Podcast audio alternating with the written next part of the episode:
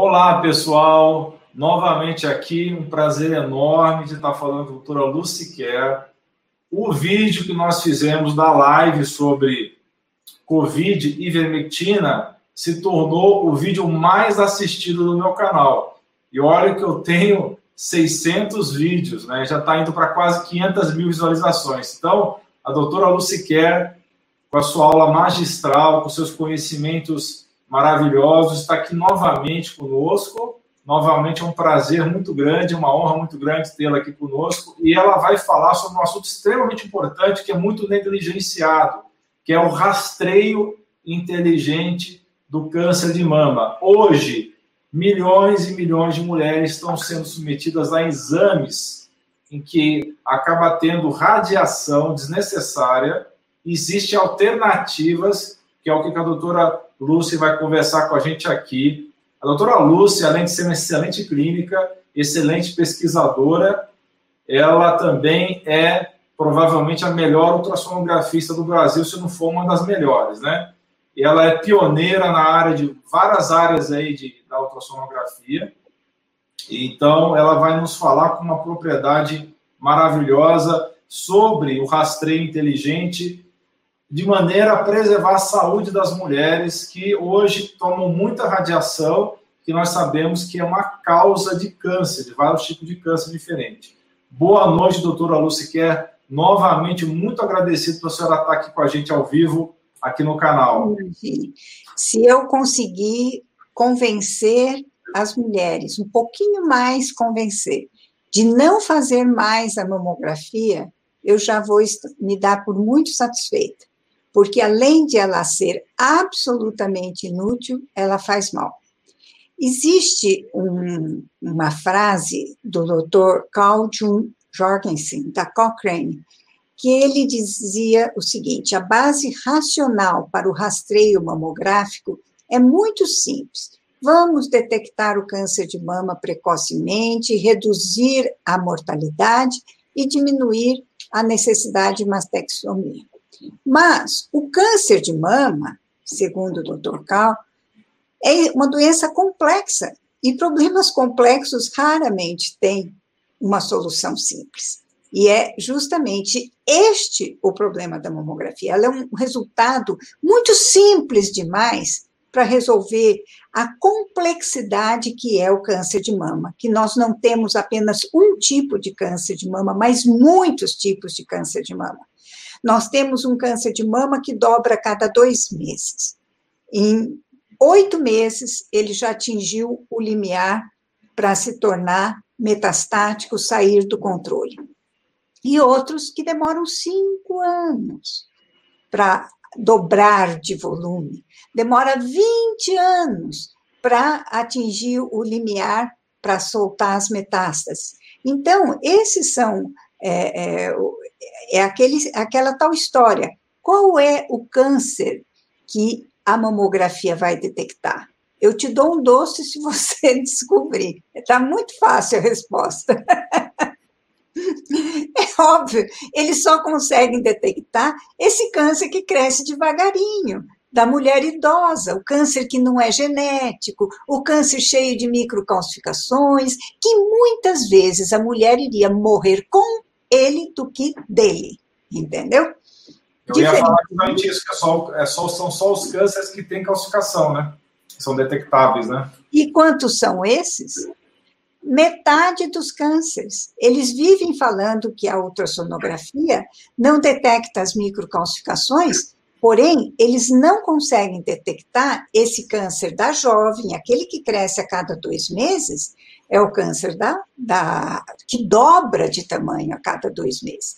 É o câncer que cresce rápido, é mal delimitado, é mole, não tem nunca microcalcificações e mata, porque precocemente ele solta as metástases. Então, em todos esses anos que a mamografia foi implantada, jamais ela conseguiu reduzir a quantidade de cânceres avançados de mama, aqueles que estão acima de 2 centímetros, que são os cânceres que, quando descobertos, já têm metástases, são aqueles cânceres que são chamados câncer de intervalo. Sabe o que significa câncer de intervalo? Que a mamografia falhou na hora do último rastreio de não detectá-lo. E por isso, dois meses depois, a mulher vai tomar o banho, palpa um pouquinho melhor a mama com sabonete, isso aqui. Pô, parece que tem um caroço aqui. Daí olha debaixo do braço, já está com metástase. Ora, como é que funciona isso?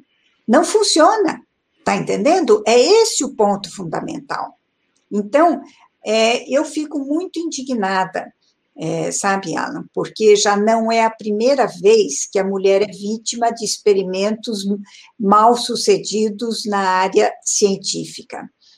É, já aconteceu com relação a, ao tipo de mastectomia, que o Halsted, é, durante seis anos, aplicou uma cirurgia cruel, totalmente cruel, que retirava é, a mama, o músculo peitoral, retirava todos os gânglios. A mulher tinha uma vida miserável depois disso, além de totalmente mutilada, 100 anos praticando esta é, horror de cirurgia, para depois descobrir que, primeiro, uma mastectomia simples tinha o mesmo resultado. Segundo o doutor Varela, posteriormente num estudo muito bem realizado, que parece que todo mundo esqueceu, entendeu? Porque agora está um tal de só fazer mastectomia, que é um absurdo, entendeu? E ele tinha demonstrado que fazendo a quadrantectomia, preservando a mama e fazendo radioterapia em seguida, é, as mulheres tinham, não igual, até melhor sobrevida do que quando retirava toda a mama. Porque aquilo, de uma certa forma, preservava a autoestima. Lembre-se que a mama tem uma conotação com a maternidade, a sexualidade, com a feminilidade. Então, não é uma doença fácil da mulher enfrentar, entendeu? Então, é, é, essa cirurgia cruel, cruel, foi aplicada nas mulheres sem ter sido feito um experimento para ver se algo menos agressivo, menos mutilante funcionaria. Que é outro exemplo? A questão da hormonioterapia de reposição. A hormonioterapia de reposição não teve estudo nenhum. Eles compararam, olha o absurdo. Eles compararam mulheres rígidas, ativas, um grupo de enfermeiras, com senhoras matronas, sedentárias, obesas, para verificar quem tinha é, maior é, preservação do sistema cardiovascular, etc e concluíram que as enfermeiras ativas, magras, que faziam ginástica e não sei o quê, que elas tinham melhor. Beleza, né? Foi, assim, um, um, estudo ridículo, que bastava um pingo de bom senso para você ver que tinha sido todo ele é, torcido para dar um resultado, que o grande objetivo era vender os hormônios para as mulheres depois da menopausa. Então, veja bem, é, é, durante a, o período reprodutor, a mulher, se tem tendência à, trombose, ela não pode tomar o anticoncepcional. Se ela já teve algum fenômeno tromboembólico, se ela é diabética, qualquer coisa nesse sentido, não pode. Mas depois que ela atinge na menopausa, pode? Está entendendo? Sem grandes restrições? Então, o que, que, que aconteceu? A coisa foi andando, andando, andando, tomando uma proporção, e ninguém fazia nenhuma pesquisa. Teve aquele grupo da Women's Health Initiative dos Estados Unidos, que se reuniu e falou: Nós vamos pagar nosso estudo, nós vamos ver o que, que vai acontecer. Tá? E tiveram que interromper o estudo no meio, porque aquelas mulheres que receberam os hormônios é, é, tiveram uma incidência maior, mortalidade maior de câncer de mama. Então, ele, todo estudo que evolui dessa forma muito desproporcional, a gente é obrigado a interromper e que Mas foi eles só utilizavam na época, na verdade, produtos hormonais, né, derivados da égua e medroxiprogesterona, né? Não utilizavam hormônios base, né, igual do organismo, né? Mas era o que se utilizava, né? Sim. Todos os casos. Agora, me diga se foi feito um estudo com esses bioidênticos. Está entendendo? Só muito recente, a partir dos anos 2000, mesmo assim, numa escala muito menor, com muito menos N, e infelizmente tá, tá, precisa fazer muito mais estudo a, a respeito disso. É exatamente. Então, veja bem, então, essa parte não está bem estudada, para mim não está satisfatória, certo? O que a gente conhece é conhecimento geral, a gente não tem, por exemplo, essa mulher é, é, pode tomar, essa mulher não pode. De um modo geral, eu sei as mulheres que podem e não podem tomar. Fazendo o exame de ultrassom, eu sei. Se a mulher tiver grau 3 ou 4 de densidade, não pode. Então, é, são porque elas têm uma altíssima probabilidade de terem o câncer de mama hereditário. E não se trata de apenas um câncer hereditário, entendeu? São muitos cânceres hereditários, né? São mais de 300 cânceres que atuam de forma. É, é como assim: um, um, um ajuda o outro, tá entendendo? É, é impressionante como é, é, essa questão do câncer é, hereditário de mama, porque são mais de 300 que atuam 367 conjuntos de genes expressos, principalmente na mama jovem, que tem aquele câncer precoce, que trabalham de forma sinérgica, eficaz, dificílimo a erradicação desse tumor. Nenhum desses genes está presente no câncer da mama idosa, que é aquele câncer que demora cada cinco anos para dobrar de volume. E este biológico, genético, agressivo, ele dobra a cada dois meses. E a idade do diagnóstico, quando é feito é, o diagnóstico do câncer de mama, ele é a variável mais importante que vai determinar a sobrevida dessa, dessa mulher. Quanto mais jovem for detectado o câncer, menor a chance que ela tem de sobreviver desse câncer, certo? Então, é, são dados, assim, importantíssimos da gente ter em mente, é, e essa mulher que tem esse câncer muito precoce, que tem esse câncer genético, ela tem a mama densa. E se descobriu, num estudo, é, que, deixa eu ver se eu acho ele para aqui para você, é, ele tem um, um estudo que é, mostra exatamente é, que ah, aquelas mulheres que têm o câncer genético, entendeu? Elas têm também nos seus cromossomas aqueles genes favorecedores do, do, do câncer de mama. Deu para entender?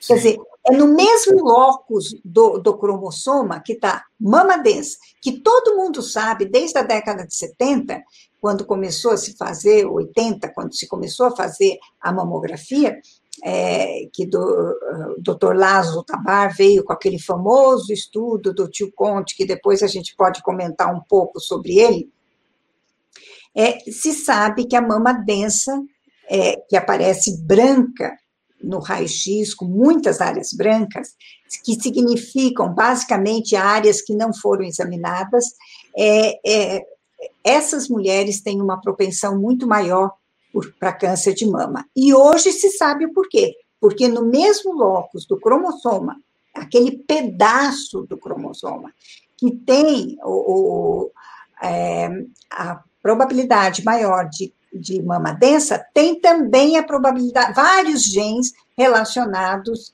a, ao câncer de mama. E a mulher não herda todos. Quanto mais ela herdar, mais grave vai ser o problema, mais precoce vai ser.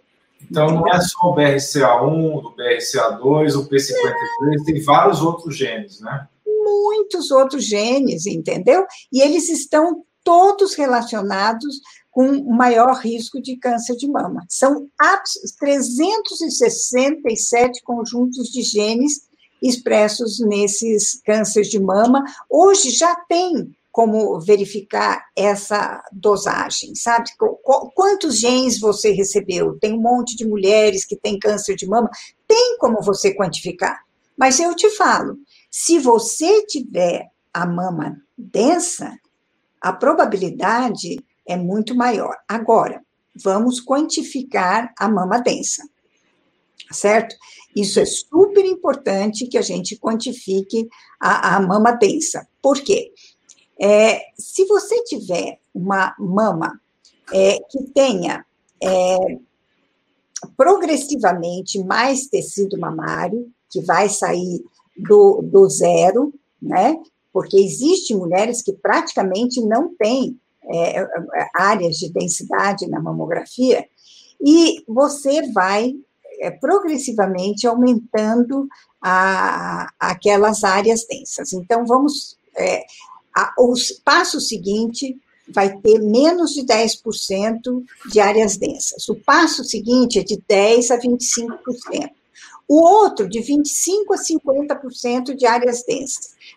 Daí o seguinte, 50%, 75% e depois mais de 75%, e tem mulheres que têm 100% de áreas densas. Quanto mais aumenta essas áreas densas, mais aumenta o risco relativo do câncer de mama. Então, quando você pula de um nível, por exemplo, de zero para um 10% de, de áreas densas, você já vai aumentar 43% o seu risco relativo de ter câncer de mama. E assim vai, e no último estágio, a probabilidade de você ter o câncer de mama é 5,3 vezes maior do que naquela mama que tinha o risco mínimo, que era com uma quantidade absurdamente pequena de, de áreas densas. E eu te pergunto uma coisa: por que, que os radiologistas do Brasil não classificam a mama densa no seu percentual? Eles só falam mama densa e a gente vê que tem uma mistura muito grande, que tem mamas que tem um pouquinho de mamas densas, tem eh, áreas densas, tem outra que tem um montão de áreas densas. Por que, que eles não classificam misericórdia? Eles têm que classificar. Isso é importantíssimo. Quando chega nos Estados Unidos, no nível 3 e 4 de áreas densas, as mulheres, é, o, o radiologista é obrigado a fazer uma notificação oficial daquela mama, para avisar que a mamografia não presta. Entendeu? Ele está dizendo, ó, meu exame não presta mais. Ele avisa o clínico, ele avisa o Estado, e o convênio dela é obrigado a oferecer uma alternativa que não seja mamografia, porque sabe que a mamografia não presta. Aqui ninguém faz isso, ninguém classifica e ninguém avisa que nesse nível jamais faça outra mamografia na sua vida, que só vai aumentar teu risco de câncer. Entendeu? Isso é uma tragédia, né, doutora? Isso é uma tragédia que acontece todos os dias, infelizmente. Eu não sei por que, que existe tanta resistência em, em relação a, a, quebrar esse paradigma da mamografia, né? Talvez seja porque as pessoas não tenham conhecimento e nem a tecnologia necessária no sentido de usar os recursos de ultrassonografia que estão disponíveis e também em casos é, selecionados a termografia, né? O que, que a senhora é, é, por causa da é, será que seria a falta da elastografia, por isso que os, os, os, os radiologistas se sentem tão pouco à vontade de fazer diagnóstico por ultrassom? Olha, os radiologistas não gostam de fazer a ultrassonografia entendeu? A ultrassonografia é um método que exige que você esteja do lado da, da mulher, fazendo a colocação da sonda. Tem toda uma metodologia que tem que ser seguida para se rastrear corretamente a, a, a mama com a ultrassonografia para ela ser diagnóstica. Acontece que quem escolheu fazer radiologia não gosta do contato médico-paciente entendeu? Eles não gostam de pôr a mão, de conversar com o paciente, de dar o resultado. Eles chegaram a impor regras absurdas é, na, na, no relacionamento médico-paciente é, dentro do CBR, dizendo que o ultrassonografista, quando ele faz um exame de ultrassonografia, ele não pode falar nada para o paciente a respeito do diagnóstico sobre o caso que ele está fazendo. Isso é uma coisa terrível, porque eu vou falar para a paciente que eu não sei, ela vai falar, bom, então não vou acreditar nesse resultado que essa médica vai vai soltar. Se ela está falando que ela não sabe, entendeu? É, eu vou falar assim, eu sei, mas não posso te dizer. Olha que coisa horrorosa, entendeu? Não, é um absurdo, porque não é um técnico que está fazendo o exame, é um médico. Existem, olha, esta semana, eu estou falando isso porque esta semana eu recebi uma senhora é, no meu consultório que tinha vários nódulos, tinha é, benignos na mama. Você acredita que ninguém falou para ela que esses nódulos eram benignos, que não tinha problema nenhum, que provavelmente a gente ia seguir a vida inteira, que eles tinham umas características, mas tão benignas, que não, não, não se transformariam em câncer. Mas ela precisaria fazer segmentos de seis em seis meses, por grau de densidade daquela mama, era grau 4. Então, o risco para o câncer de mama não adivinha daqueles nódulos que ela tinha, mas do tipo de parênquima denso que ela apresentava. E tinha histórico familiar de câncer de mama, mas não eram os fibroadenomas, que inclusive um deles já havia sido tirado, mas era realmente o aumento de densidade do parênquima, que era a causa fundamental que ela era uma paciente de risco. Ninguém conversou com ela. Ninguém explicou para ela por que, que ela tinha que fazer com frequência. Então, quando voltemos à história principal, que é o rastreio inteligente do câncer de mama, nós já sabemos que o grau 3 e 4 de densidade, que infelizmente os radiologistas não fazem essa classificação nem de 0, 1, 2, 3, nada. Esquece. Eles não fazem. Você recebeu alguma vez mamografia com classificação? Nunca. Só fala que é denso e acabou. Sério? Nada. E, e, a densidade do parênquima mamário hoje é o fator de risco individual mais importante que existe. É o mais importante, porque ele está diretamente vinculado ao câncer genético. Então, quando você tem o, o terceiro e quatro graus, você tem que. Quando que você vai falar para paciente que tem que é, é, começar o rastreio mamográfico? Quando deve ser o primeiro? Tem que ser, no mínimo, com 25 anos entendeu? A gente ainda vai perder um pouquinho, mas daí é pouca coisa que a gente vai perder antes dos 25 anos. E o que, que se vai ver? Porque essa história que todas as mamas jovens são densas é mentirosa. Não é assim.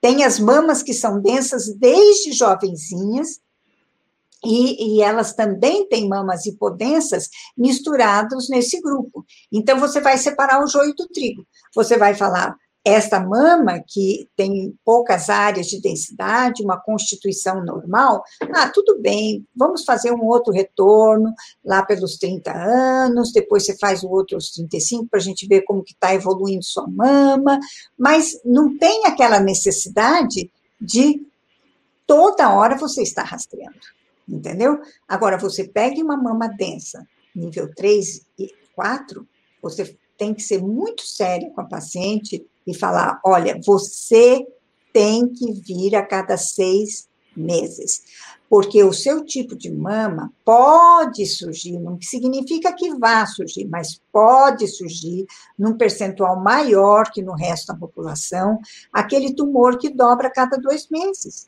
Em oito meses, ele já está atingindo o, o 16 milímetros, que é o, o nível de câncer que já soltou metástases. Não é o ideal. Então, nós temos, vamos supor que começou hoje, no dia que você fez o rastreio, começou a desenvolver aquele câncer.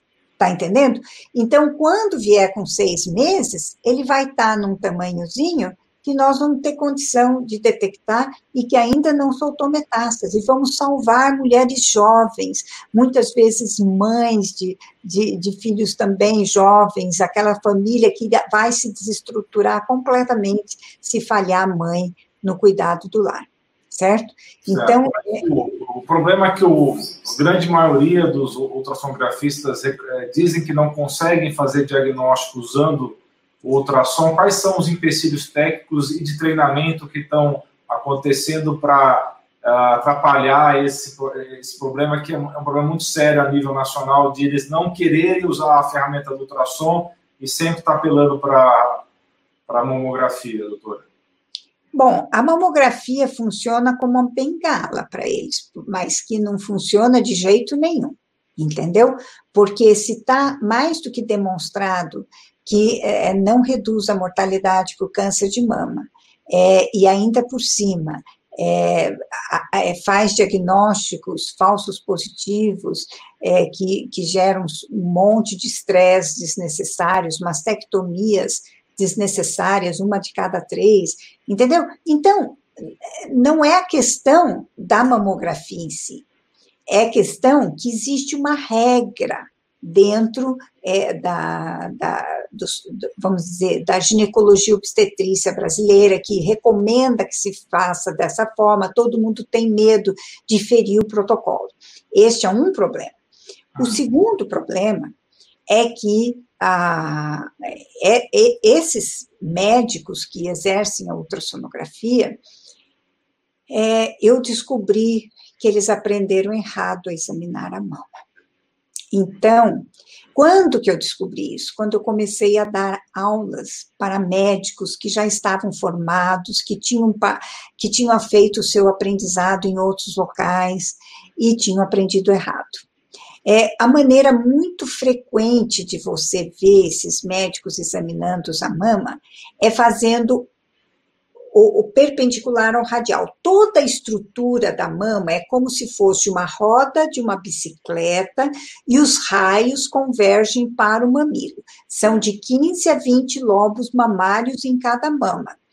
E acontece que se você não rastrear no sentido radial, que é onde surge o câncer, dentro do ducto mamário, da unidade ducto lobular, entendeu? Que você só vai pegar, na grande maioria dos casos, no, no exame radial, você perde. Entendeu? O câncer cresce compridinho, você corta ele aqui para examinar, você vai perder todo o tamanho. Se você examinar no comprido, você pega ele desse tamanho. Mas se você pegar, cortar no radial, você vai pegar desse tamanhinho. Entendeu? Então passa despercebido.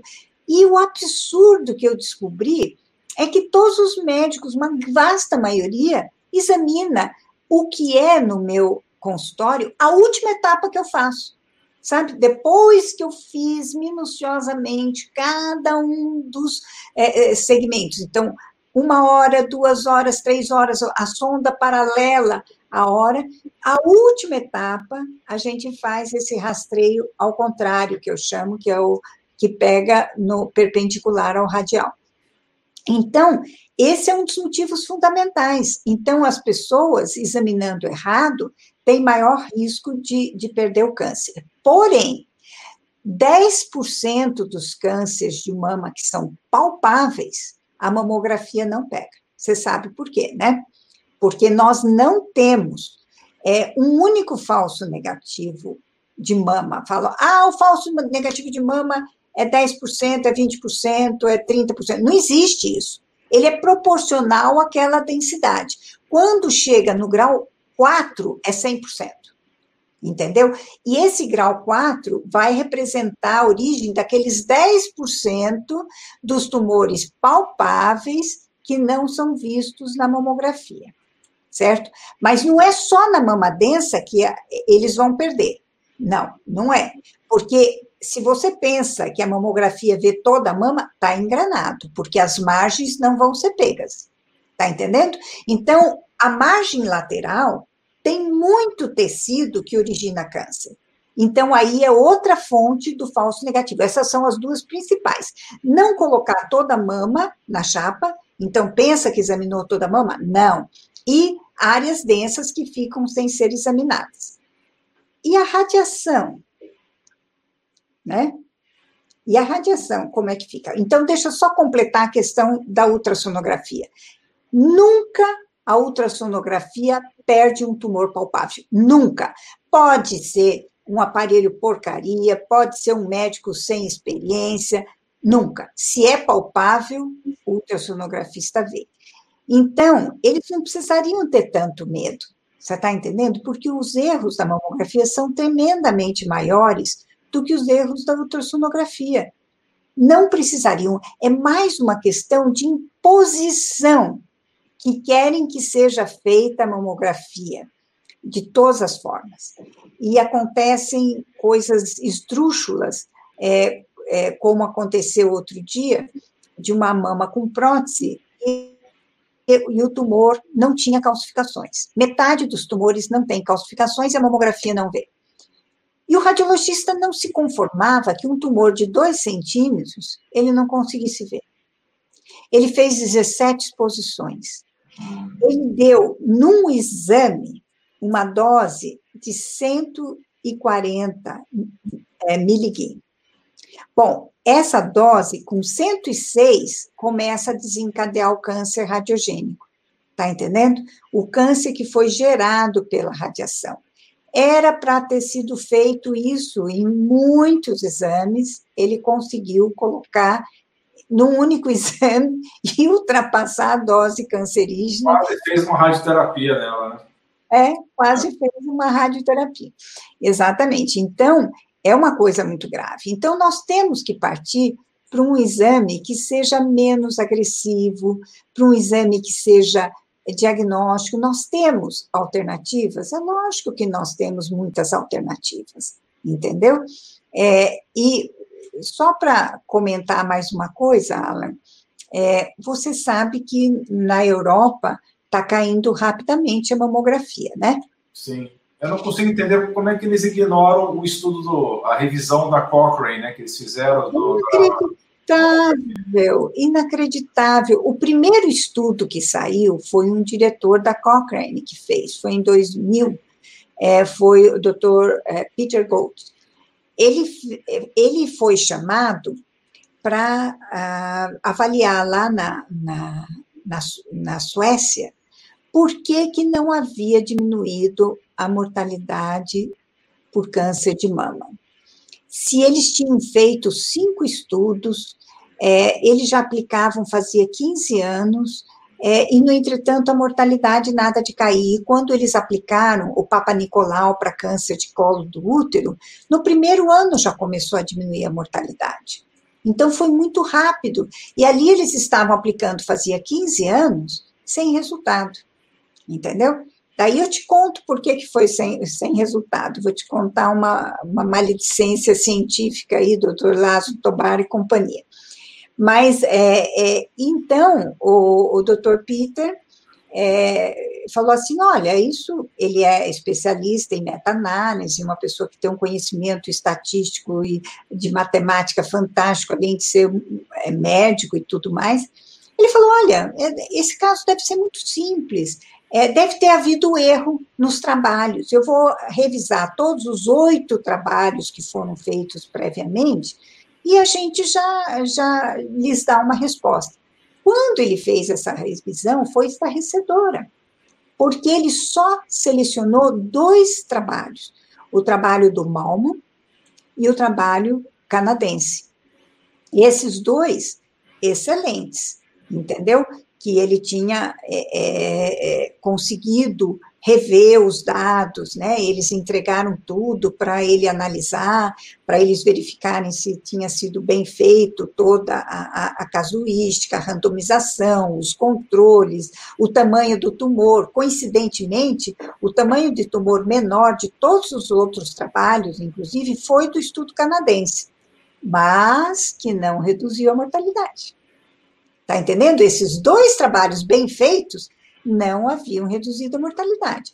Os outros seis trabalhos, aquele de Nova York, que começou na década de, de 80, cinco trabalhos da, da Suécia, e, inclusive, o famoso estudo do Lázaro Tobar, que falou que reduzia em 30% a mortalidade por câncer de mama, e foi o que os radiologistas elegeram como the best. Porém, o cara não entregou um dado para ser reanalisado. Nada. E havia fortíssimas suspeitas por denúncias de colaboradores que trabalharam com ele que a coisa tinha sido fajutada, certo? Então, eu vou te explicar, não é só é, rumores, vamos assim dizer. É, o Lácio Tobar é um húngaro, tá? E o que, que fez um húngaro para fazer uma, a maior série de rastreio mamográfico da Suécia sem ter feito um rastreio em série antes. Não é muito estranho? Fala a verdade, eu sempre achei esquisito isso. E eles têm fama de não serem muito corretos, certo? Na, na Europa. Então, é, ele é, cinco anos antes de soltar o resultado da sua série, que concluiu que reduzia em 30% a mamografia, a mortalidade, a mamografia, ele foi para os Estados Unidos e comprou uma escola para ensinar a, a mamografia para médicos americanos. Só coincidência. Coincidência, exatamente. E justamente é, você sabe que ensinar para médicos nos Estados Unidos é o local que você vai ganhar mais dinheiro, certo? Com certeza absoluta, ele já sabia disso, foi espertinho, comprou lá a sua lojinha. Sim. E ficou esperando dar o seu resultado, né? Hum. É, quando ele soltou o resultado de, dos 30%, choveu gente na sua escolinha para aprender como fazer a mamografia. Sim. Só que, numa revisão que foi feita pelo Dr. Zal, ele constatou que tinham sumido mais de 700 mulheres da sua casuística. Hum. Interessante, né? Aquela inicial que ele tinha soltado. Daí ele começou a rastrear essas mulheres e verificou que muitas delas tinham tido câncer, tinham morrido de câncer, etc. E, convenientemente, elas foram eliminadas do seu resultado e ele conseguiu, com essa, essa retirada, dar os 30% de queda na mortalidade. Entretanto. Uma nos dados aí. Exatamente, uma senhora manipulada. E daí ele simplesmente reintroduziu as mulheres que ele encontrou, que não foram todas ainda, hein? Não foram todas, foram 270 aproximadamente. Ele reintroduziu no trabalho com os dados do, do Lazo Tabar e desapareceu qualquer vantagem. Ou seja, não tinha havido redução é, do câncer de mama.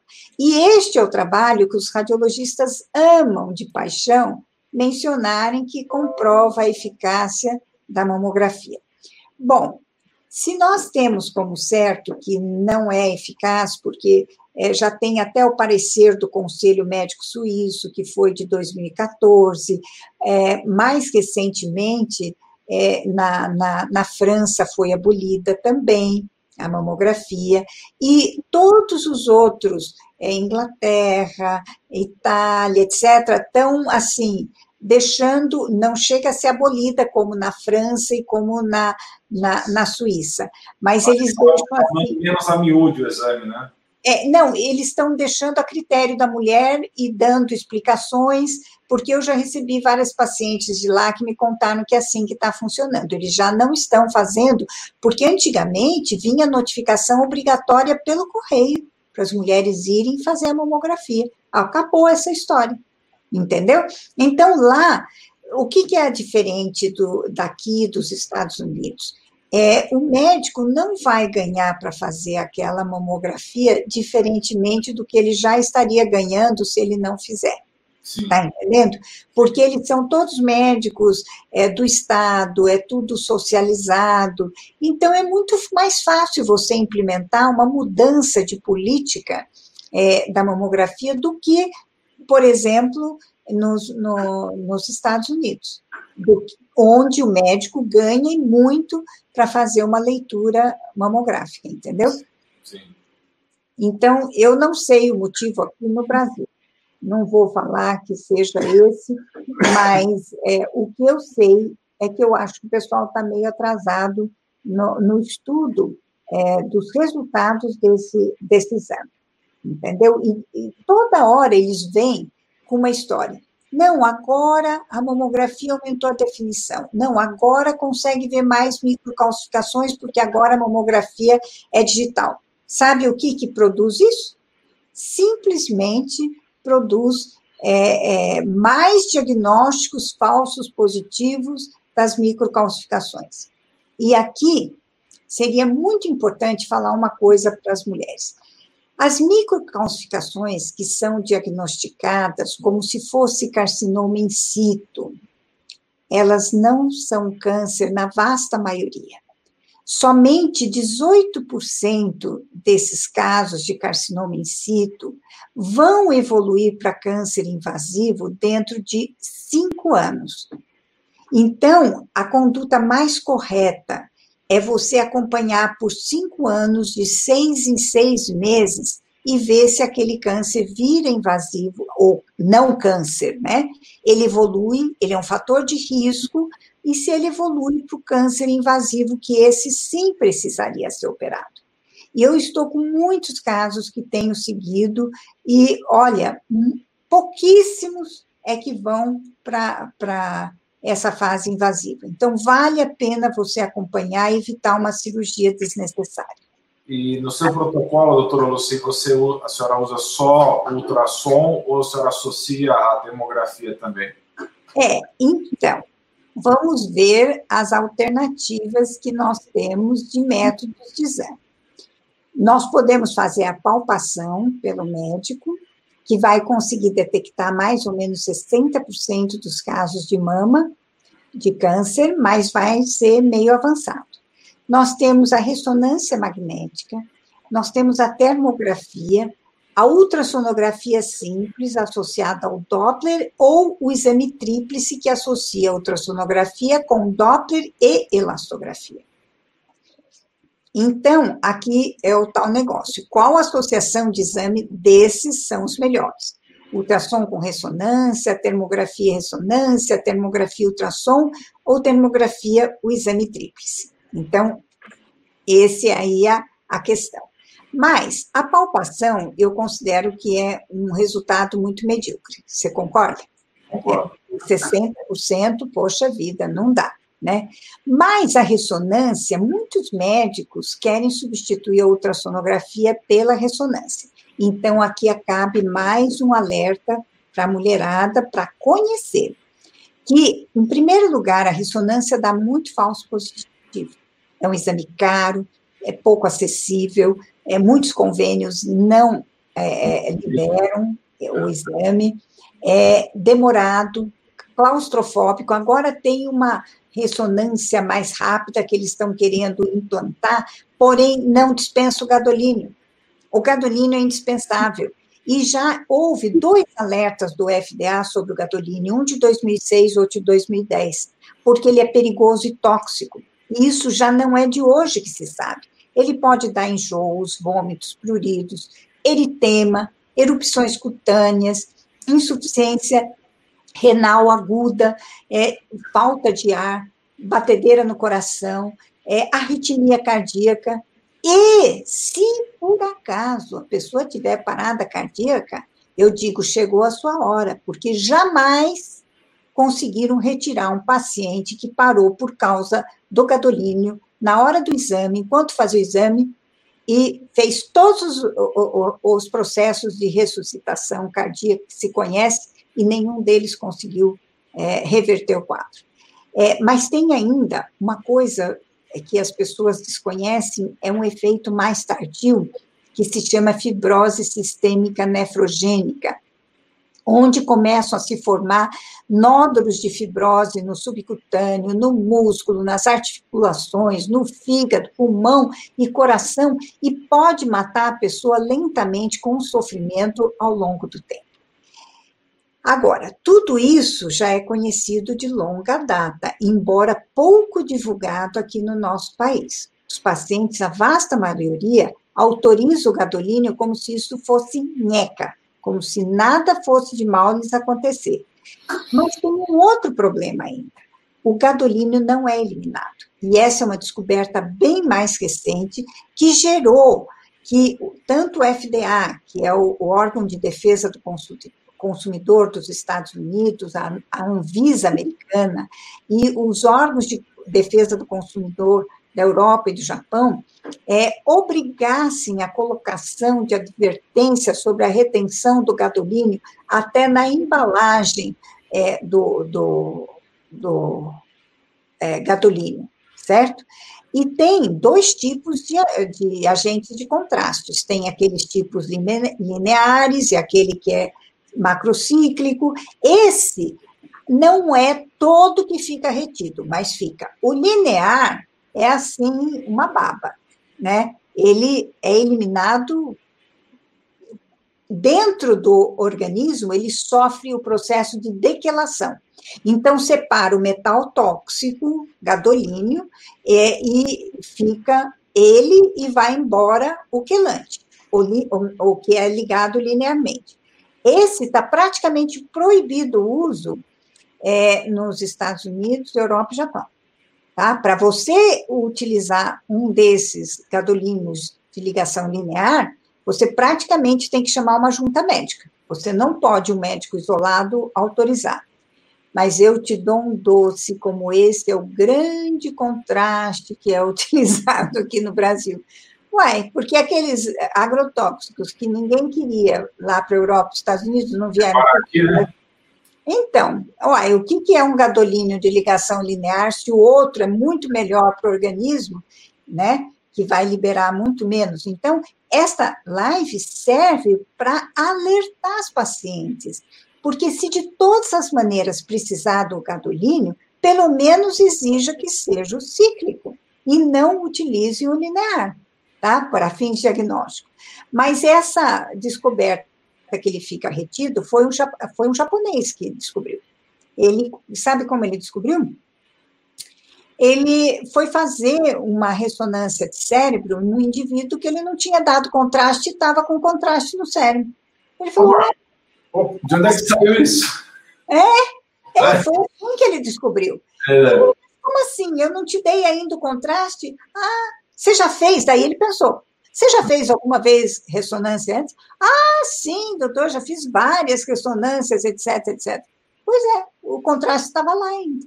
Está entendendo? Depois de muito tempo. E ele tem um tecido preferencial para acumular, como o chumbo gosta de osso, o mercúrio gosta de cérebro, o gadolino gosta de algum tecido específico? Sim, do cérebro. Ele cérebro. gosta muito do cérebro. É. Ah. Mas você já ouviu falar, que acabei de mencionar, da fibrose nefrogênica. Né? O que, é fibrose nefrogênica? Ela vai formando nódulos de, eh, de fibrose no organismo inteiro, ninguém conhece a origem desse processo. Não te parece que dentro de cada um desses nódulos de granulomas não é terá moléculas de gadolínio? Sim. Não parece muito sensato e lógico? Sim. Eu acho que o povo tinha que abrir esses nódulos e pesquisar se não tinha gadolínio lá dentro. Justo. Então, em consequência disso, começou a ter um monte de processos contra as empresas de gadolínio nos Estados Unidos. É um dos mais que ficou mais famosos desses processos ocorreu em novembro de 2017, porque era um, um astro de cinema chamado Chuck Norris. Não sei se você já ouviu falar. Chuck Norris. Chuck Norris. Ah, minha geração conhece muito bem esse, esse ator.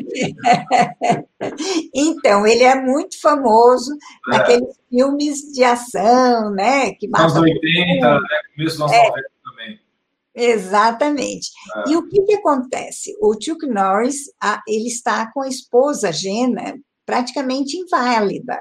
E ele acabou chegando à conclusão que foram os inúmeros exames de ressonância com contraste com gadolínio que causaram a invalidez dela. Ela provavelmente está com fibrose nefrogênica, é, foi o que eu deduzi, porque eu tive uma paciente com fibrose nefrogênica no meu consultório e é impressionante. A paciente entrou, parecia um robozinho, entendeu? Ela nem mexia tinha nódulos no cervical, tinha nódulo no rim, tinha nódulo no subcutâneo, tinha nódulo na articulação, estava manheca, entendeu? E essa foi para o gadolínio também? Isso é para o tá. entendeu? Eu suspeito que é porque ele fica retido e as pacientes fazem muita, essa paciente tinha feito umas 10 ressonâncias com contraste. Nossa. Entendeu? Então, ela estava, assim, no estado lastimável, entendeu? Lastimável. E ela não sabia que o gadolínio ficava retido. E era médica, hein? Médica por cima. Eu que tive a triste uh, missão de contar para ela esse detalhe horroroso. Então, em 2017, foi um escândalo, porque saiu em toda a mídia, né? Entendeu? É, todo mundo queria é, saber mais detalhes do gadolínio, daí que surgiu todas essas coisas, porque lá eles não escondem do, do, do consumidor, não. Se tiver má notícia para dar, eles dão mesmo, entendeu? É, não tem essa história de ficar botando panos quentes então, aí. Podemos pegar a ressonância e tirar da jogada, né? Porque é. tem que usar o gadolínio nesse protocolo deles, né? Para mama, né? Exatamente. Então, é, é, tem a termografia agora, né? Então, vamos ver a termografia, porque nós vamos ter que contemplar pessoas em larga escala, por isso que eu te falo que isso daqui é o rastreio inteligente do câncer de mama, onde nós estamos considerando a biologia tumoral, onde não existe apenas um tipo de câncer de mama, mas muitos tipos de câncer de mama, tem uns que crescem mais rápidos, tem outros que crescem mais devagar, é, então, é, nós vamos ter que ter um, um protocolo que consiga examinar pacientes de todos os poderes aquisitivos. Um, um, um protocolo que possa ser utilizado no SUS para larga escala. E fazer uma pré-seleção para ser encaminhada para um diagnóstico mais minucioso quando der um resultado suspeito. Eu acho, na minha opinião, que esse, esse exame é a termografia. Veja bem, a termografia, ela consegue avaliar a emissão de calor que existe na pele das pessoas pelos vasos que estão ali e que são representativos, do, vamos assim dizer, das doenças que estão é, escondidas naquela mama. Então, se ela aparece toda fria, aquela mama, sem nenhuma alteração importante, é pouquíssimo provável que ela tenha um problema sério. Ainda que ela tenha aquele tumor de crescimento muito lento, que eh, dobra a cada cinco anos e que não é muito quente, etc., ainda assim ela vai é, é, conseguir é, detectar alguma alteração dessa mama em relação à outra. E, de qualquer forma, em, a, até na palpação que você detectar esse tumor ainda está a tempo porque ele é muito tardia a metastatização, 20 anos, tá? Agora, aquelas lesões benignas, hipervascularizadas, que vão gerar muito calor, que vão ser quentes, como, por exemplo, uma mastite, uma hiperplasia ductal, uma hiperplasia lobular, essas lesões é, vão ter que ser esclarecidas é, para diferenciar das lesões verdadeiras tumorais, que também vão apresentar esse mesmo aspecto. Tá entendendo? Então, vão ter efeitos é, é, de hipervascularização, mas aí então tem que passar para um exame de imagem. Não adianta passar para um exame de imagem que não consiga detectar a vascularização, porque é a detecção da vascularização que vai esclarecer o achado anormal daquela é, termografia. Sim. Tá entendendo? Então, por isso que eu chamo de rastreio inteligente. Você faz a termografia, consegue fazer rapidamente uma vasta quantidade de pacientes, seleciona aquele grupo que deu alterações e encaminha daí para uma ultrassonografia com Doppler no mínimo. Qual é a vantagem de você acrescentar elastografia, Alan? A grande vantagem é que a nós temos muitos resultados que são BIRADS 4, que é inconclusivo. A mulher fica muito angustiada com BIRADS 4 porque o médico fala que é grave, que tem que fazer biópsia imediato, mas mais de 80% desses casos vêm benignos, entendeu? Por que, que você tem que é, mutilar, biopsiar, estressar, gastar, se você pode fazer uma elasto? Porque o estudo multicêntrico que foi feito sobre essa questão da elastografia de mama demonstrou que, se por acaso vem benigno, você pode reclassificar esse tumor como Birades 3, que você vai só acompanhar. Há seis meses a paciente volta, você confirma esse diagnóstico, tá entendendo? Então fica muito mais tranquilo nesse sentido. Por isso que eu falo que esse é o rastreio inteligente, porque ao mesmo tempo você completa a, a, a, questão financeira, o rastreio em larga escala da população, e você faz a pré-seleção das mulheres que são as mais suspeitas.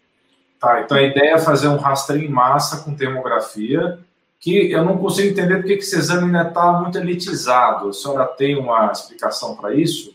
Nenhuma. Nenhuma. Eu estou achando que é, sabe, as pessoas ficaram é, lembrando da fase em que a termografia não valia nada, porque as câmaras de termografia elas modificaram muito e hoje elas estão muito mais sensíveis e capazes de dar sutileza de diagnóstico que antes elas não eram capazes. Então, é a única solução para um rastreio em larga escala, porque a mamografia não tem condição de fazer isso. Ela é, é um exame que faz falso positivo, que irradia, que é cancerígeno, é a principal causa que aumentou tanto o câncer de mama, na, na, câncer de tireoide na mulher, e está aumentando o câncer de mama em consequência da radiação da, da mamografia, é 2% ao ano. É brincadeira? Não. Né? Justamente num órgão que tem muito câncer, você não pode aumentar mais ainda. É, a impressão que eu tenho de termografia, apesar de eu não ser um grande conhecedor do exame, então a senhora fica totalmente à vontade para me corrigir, mas a impressão que eu tenho de, dos lados que eu já vi é que é um exame maravilhoso em termos de sensibilidade, mas que ele, ele tem problemas de especificidade. Então, por aí que é, é por isso que entraria o ultrassom em seguida, então, para esclarecer, né? É, ele não é diagnóstico, ele é só rastreio, entendeu? Então, se deu alguma a normalidade, você tem que vir e fazer um exame que, no mínimo, tenha o Doppler e que consiga esclarecer aquela alteração vascular que foi detectada na, na, na mamografia. E então, eu fazer só rastreio com ultrassom? Qual que é a limitação para fazer o rastreio com ultrassom? Ah, é, é mais o tempo do exame, né? Porque para você fazer o exame direitinho, com o protocolo completo, aquele rastreio hora por hora, completando com o Doppler e depois com a elastografia, é um exame demorado. Não é um exame rápido. Eu tenho ensinado para muitos colegas e eles ficam encantados, porque o resultado dá muita segurança para o médico que realiza dessa forma. Você está entendendo? Sim. Então, mas vou te falar, Ana, eu tive todos os cursos de é, ultrassonografia de mama que eu dei, eu tive que pegar na mão do médico e ensinar como se segura na sonda. Porque parece que é uma coisa simples, mas não é. Entendeu? Você tem que é, fazer de uma certa forma, você tem que comandar aquela vamos dizer, você tem que ter o punho livre para fazer micromovimentos. E eles pegam de um jeito tal que fica duro o movimento, entendeu? É uma coisa assim que você perde totalmente aquele controle fino da musculatura que a sua mão te permite. É um negócio assim que eu não sei quem que inventou esse sistema, mas é furado 100%. Entendeu? É. É, eu fico impressionado, porque é, é, a gente sabe que o ultrassom é um método maravilhoso de diagnóstico que foi extremamente vulgarizado no Brasil e que profissionais assim fantásticos como a senhora, que consegue fazer o diabo com a máquina de ultrassom, é, infelizmente não é a realidade do que a gente vê no Brasil. A gente vê exames mal feitos, muito rápidos. Foi um exame que foi praticamente destruído por causa dessa banalização que aconteceu por questões econômicas, né, doutora? É, mas não é só questões econômicas, não, entendeu? E, e, é um dos motivos pelos quais eu vou estar, já estou candidata a, a, para a Sociedade Brasileira de Ultrassonografia. Eu já fiz a nossa chapa, eu vou estar concorrendo à presidência, mas juntei um grupo de médicos excelentes que nós estaremos concorrendo. Por quê? Por causa exatamente disso que você está falando. Foi feito, está é, sendo destruído. A semana passada nós soubemos que estão querendo liberar para enfermeiras fazerem a ultrassonografia obstétrica. Isso é um absurdo completo e total. O juiz não tem a menor noção do grau de dificuldade que representa uma ultrassonografia obstétrica, onde o médico tem que conhecer todas aquelas anomalias, tem que pesquisar uma série de sinais, é, é, tem que dar um laudo de extrema responsabilidade. Como é que isso pode ser feito por uma enfermeira que não domina nada disso? Entendeu? E eu queria te fazer uma pergunta, aproveitando o ensejo, por que que na Europa e nos Estados Unidos eles é, jogaram ultrassom na mão de técnicos, assim, para... Na fazer... Europa, não. Não? Na Europa, não. Na Europa é o médico que faz. Inclusive, tem um estudo é, que demonstrou que hum. a, as ultrassonografias obstétricas para rastreio de anomalia é, é, no, realizadas na Europa, elas detectavam um número de, de anomalias que era estarrecedora, tipo assim, 86% era detectável lá contra é, 57%, 60% nos Estados Unidos. Por quê? Porque nos Estados Unidos ficava na mão dos técnicos. E não pense você que os técnicos dos Estados Unidos são como esses que nós vamos ter aqui no Brasil. Porque eles fazem, todos eles, os quatro primeiros anos da escola de medicina. Entendeu? Sim, eles têm uma formação diferenciada, né? Então, é. mesmo diferenciado, não se equipara ao médico formado. Pois é, é porque eu, quando eu falei Europa, na verdade, eu até me expressei mal, porque tem um colega nosso médico que se mudou para a Inglaterra e lá ele não é reconhecido como médico, mas ele conseguiu é, virar ultrassonografista, não médico, mas isso foi na Inglaterra. Na Europa continental é diferente, né?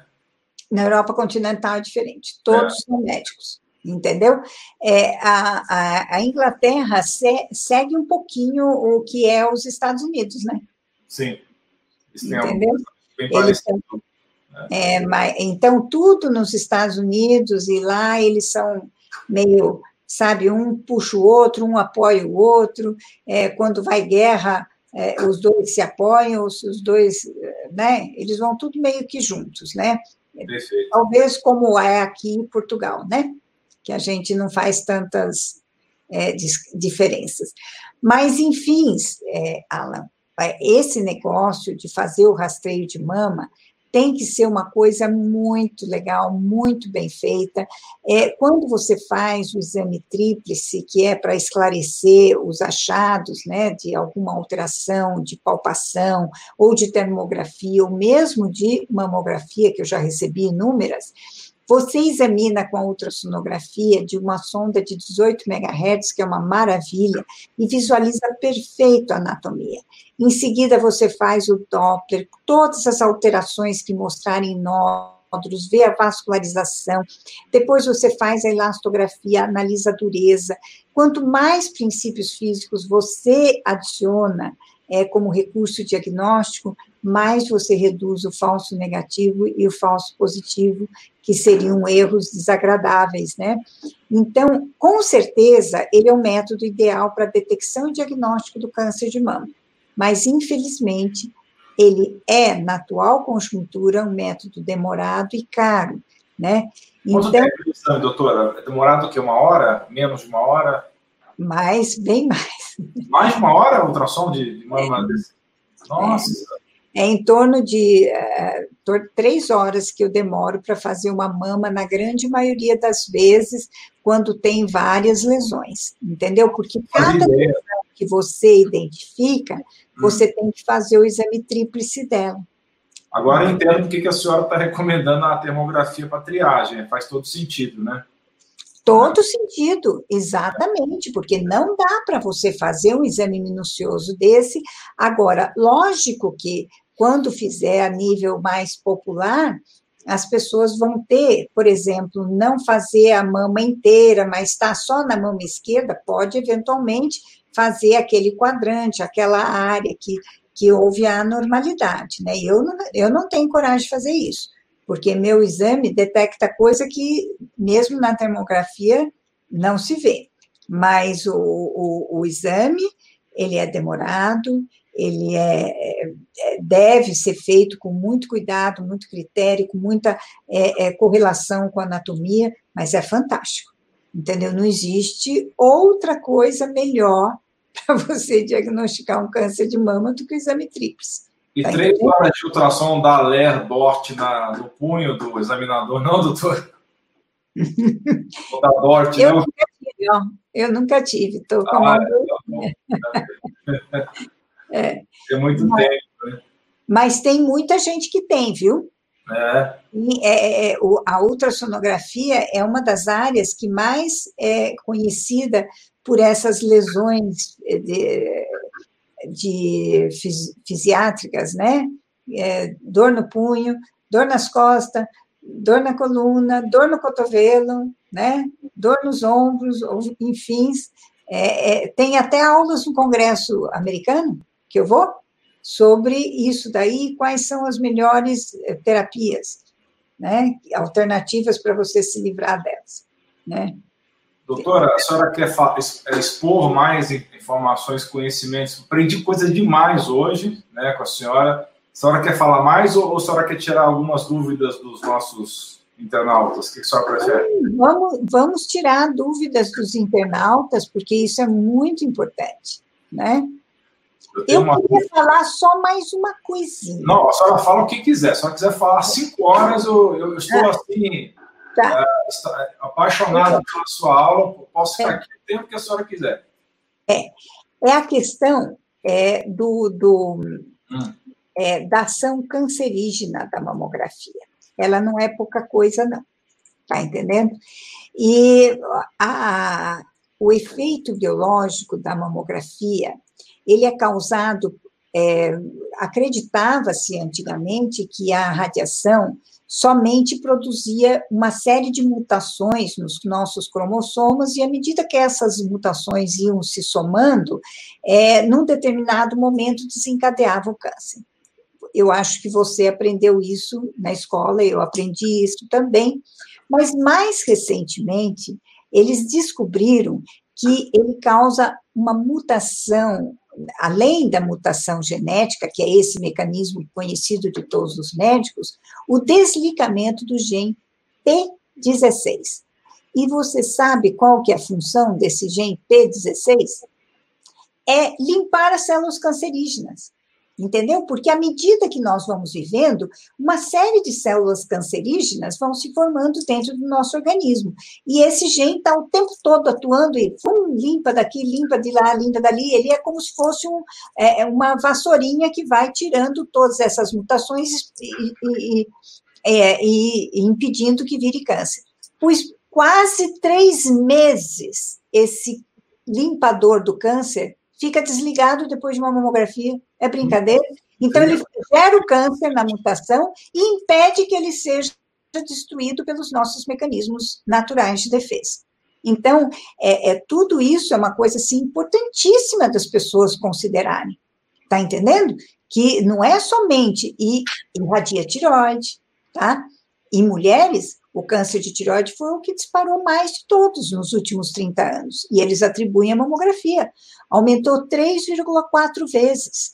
E o câncer que se formou em decorrência da, dessas, é, dessa exposição é, radiológica excessiva em exames médicos é um câncer mutado, mais agressivo. E hoje o câncer de tireoide está causando aumento de mortalidade. Tá? Não é poucas pessoas que, quando a gente descobre, já estão cheios de metástases. Tá entendendo? É porque o câncer de tireoide, na maioria das vezes, ele é bem indolente, mas essa variação que a senhora está falando da, por causa da radiação é muito mais agressiva, né? Sim, era indolente, era. Pois é. Tá? é agora, a maioria dos cânceres que estão surgindo são esse câncer mutado. É a mesma mutação que surgiu naquela região de Chernobyl, quando teve o acidente nuclear. Você lembra que houve uma explosão de câncer de tireoide lá? Teve. Exato. Então, começou gradual, porque é a radiação médica que está causando. Então, a, a, agora, como saem muitos é, reportagens nos Estados Unidos sobre medicina, sobre radiação, sobre o que é bom, o que é ruim, Hoje, lá, eles estão muito alertas sobre essa questão da, da, da radiação médica. E é, é frequente você ver um, um, paciente lá solicitar que o exame de tomografia seja substituído pela ultrassonografia, o que é impensável acontecer aqui no Brasil. Eu nunca vi um paciente pedir essa essa mudança. Mas eles estão tendo um consumo, compras, né, de equipamentos top de linhas, porque a vasta maioria dos equipamentos que se vendem aqui no Brasil, como a ultrassonografia está muito barata, entendeu? Então, os laboratórios investem pouco e compram aparelhos que não dão quase diagnóstico, entendeu? Sim. Então, para você ter um diagnóstico realmente bom, efetivo, você precisa de um equipamento top de linha, o melhor que você puder, né? O nosso, por exemplo, ele é capaz de penetrar, como se o paciente fosse magro, 40 centímetros. Uma sonda especial que tem, um aparelho da Siemens. Que 40 centímetros? Consegue penetrar 40 centímetros. É o único aparelho que consegue examinar o peso patológico. Nem a tomografia consegue. E, aproveitando o ensejo, a, a senhora acha que a tecnologia do ultrassom tem muito a evoluir ainda? Qual que é o palpite da senhora? Ou está chegando perto de um, de um limiar aí que não tem para onde ir mais? Muito longe disso. Olha, veja essa, esse avanço que teve aqui, porque um dos grandes problemas da tecnologia do ultrassom é que, à medida que o feixe ultrassonográfico atravessa e penetra no tecido, ele vai sofrendo um consumo da sua energia pelo calor, atrito, né? É, e daí ele também sofre um consumo muito grande na reflexão do feixe sonoro para formar a imagem.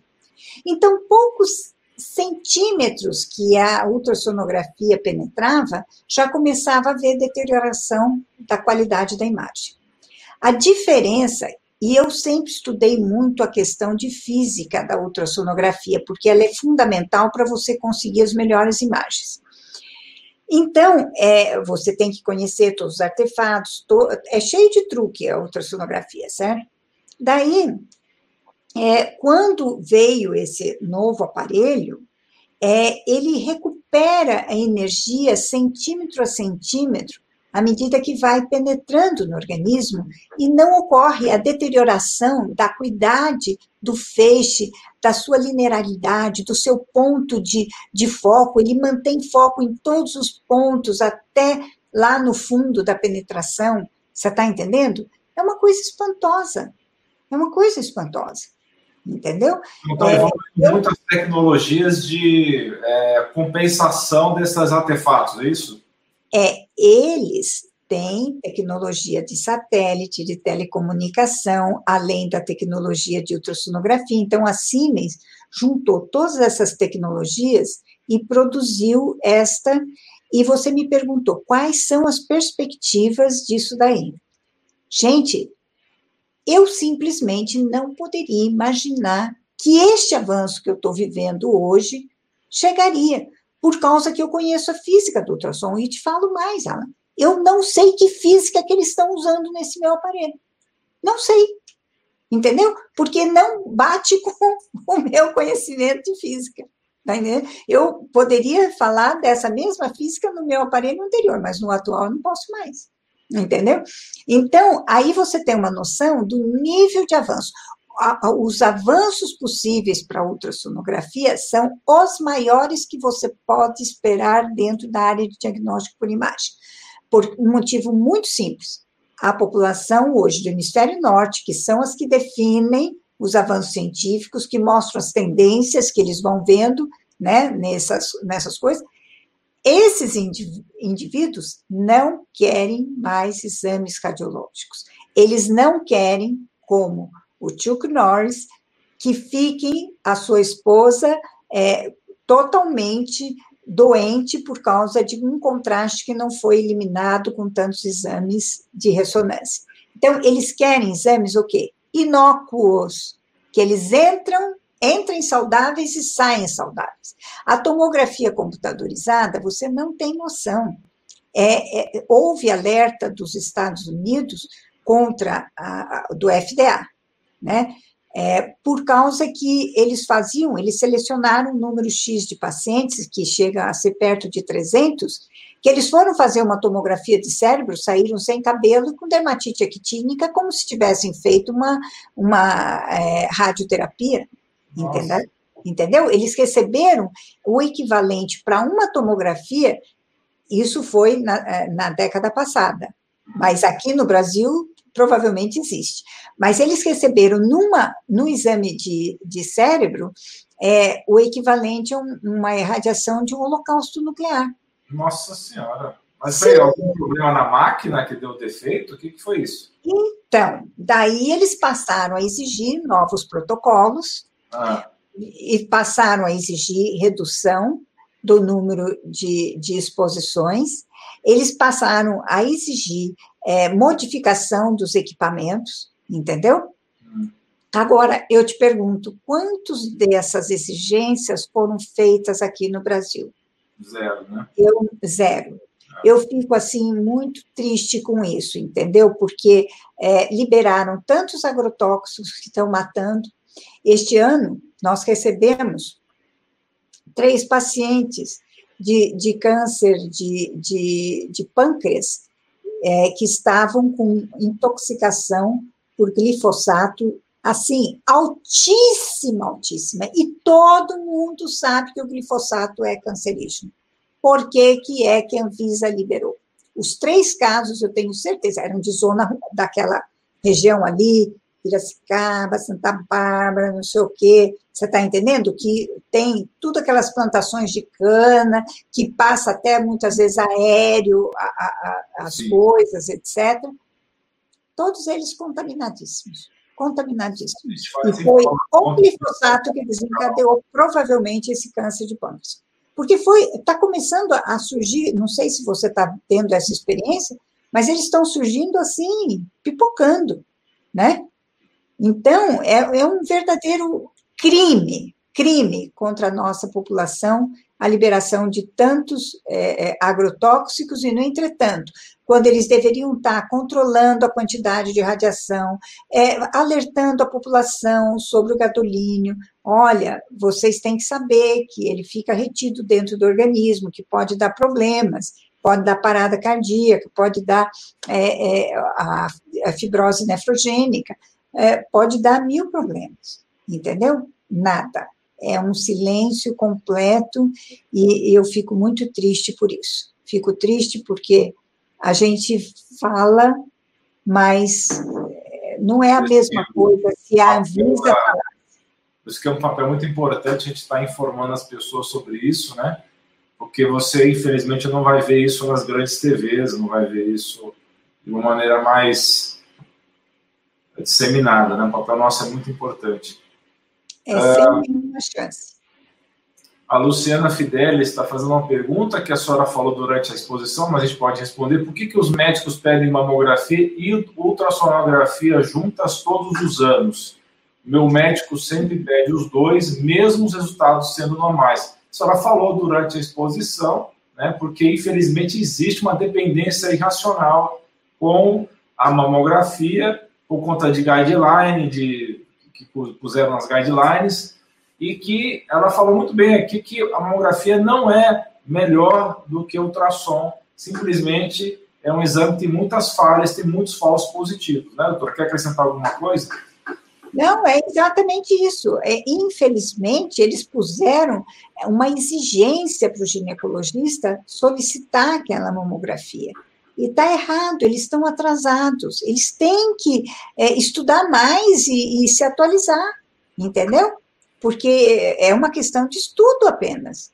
E, e, e acompanhar a evolução científica. Eu te falo mais, eu estou surpresa disso estar tá demorando tanto de ser implantado aqui no Brasil, porque você lembra quando se fazia é, a breografia nas portas das fábricas para ver diagnóstico de tuberculose? Sim. É, isso foi lá muitos anos atrás, né, na década de 70, até início de 80. Daí surgiu o Mantu, o teste do Mantu, que conseguia fazer o diagnóstico mais preciso da, da, da tuberculose. O que, que aconteceu com a breografia? Você consegue ver mais alguma por aí? Morreu. Morreu nos anos 80. Então, por que que não morre quando nós já temos todas as provas, inclusive aquela revisão da Cochrane que você estava citando, que foi de, de 2013, 2014, uma coisa assim, foi definitiva, né? Porque ela estudou todos os trabalhos, concluiu que não valiam um tostão furado e que deveria ser abolido.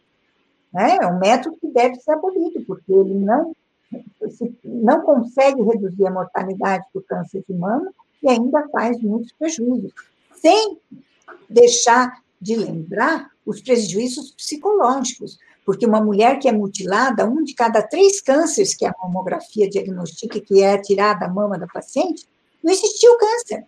Exatamente. Entendeu? Então, eles fazem um absurdo de aumentar é, esses falsos positivos, vamos assim dizer, incluindo na estatística da detecção dele um monte de câncer que não é câncer, tá certo? Que é o carcinoma in situ, e, consequentemente, eles fazem, fazem, fazem diagnóstico e não reduz a mortalidade, porque não é, não é na hora da detecção que a gente vê se a mamografia presta ou não presta, é na hora da mortalidade, que eles não conseguem alterar. Exatamente. Certo? Que é um grande problema em geral com a maioria dos cânceres, né? Mas que é mais trágico o câncer de mama pela quantidade de, muito alta de casos, né? É um câncer mais comum na mulher. Uh, o câncer visceral mais comum. É. Pergunta do Rainier. O câncer de mama, além de herança genética, pode ocorrer com problemas de alimentação e hábitos de saúde inadequados? Com certeza, Rainier, com certeza. Tá?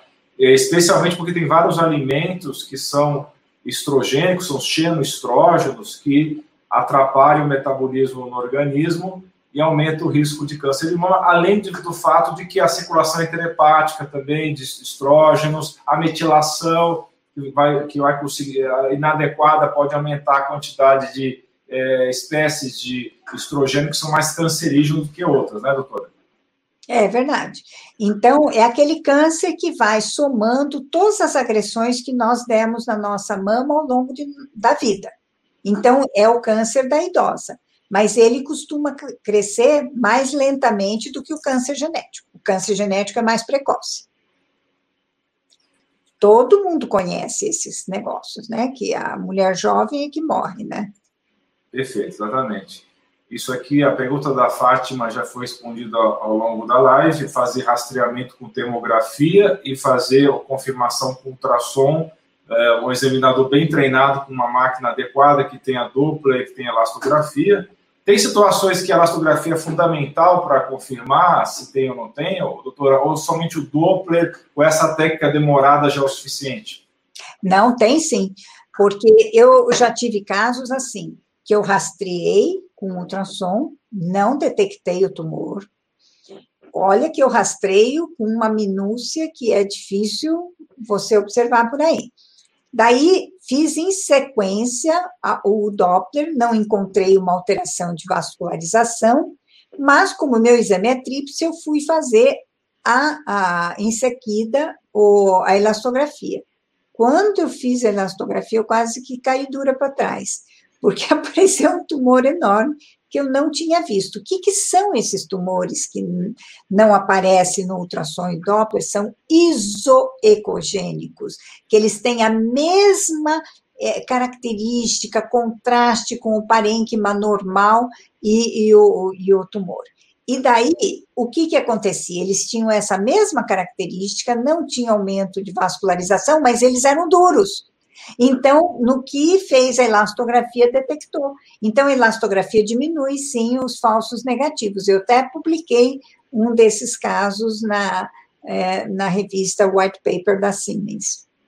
Perfeito.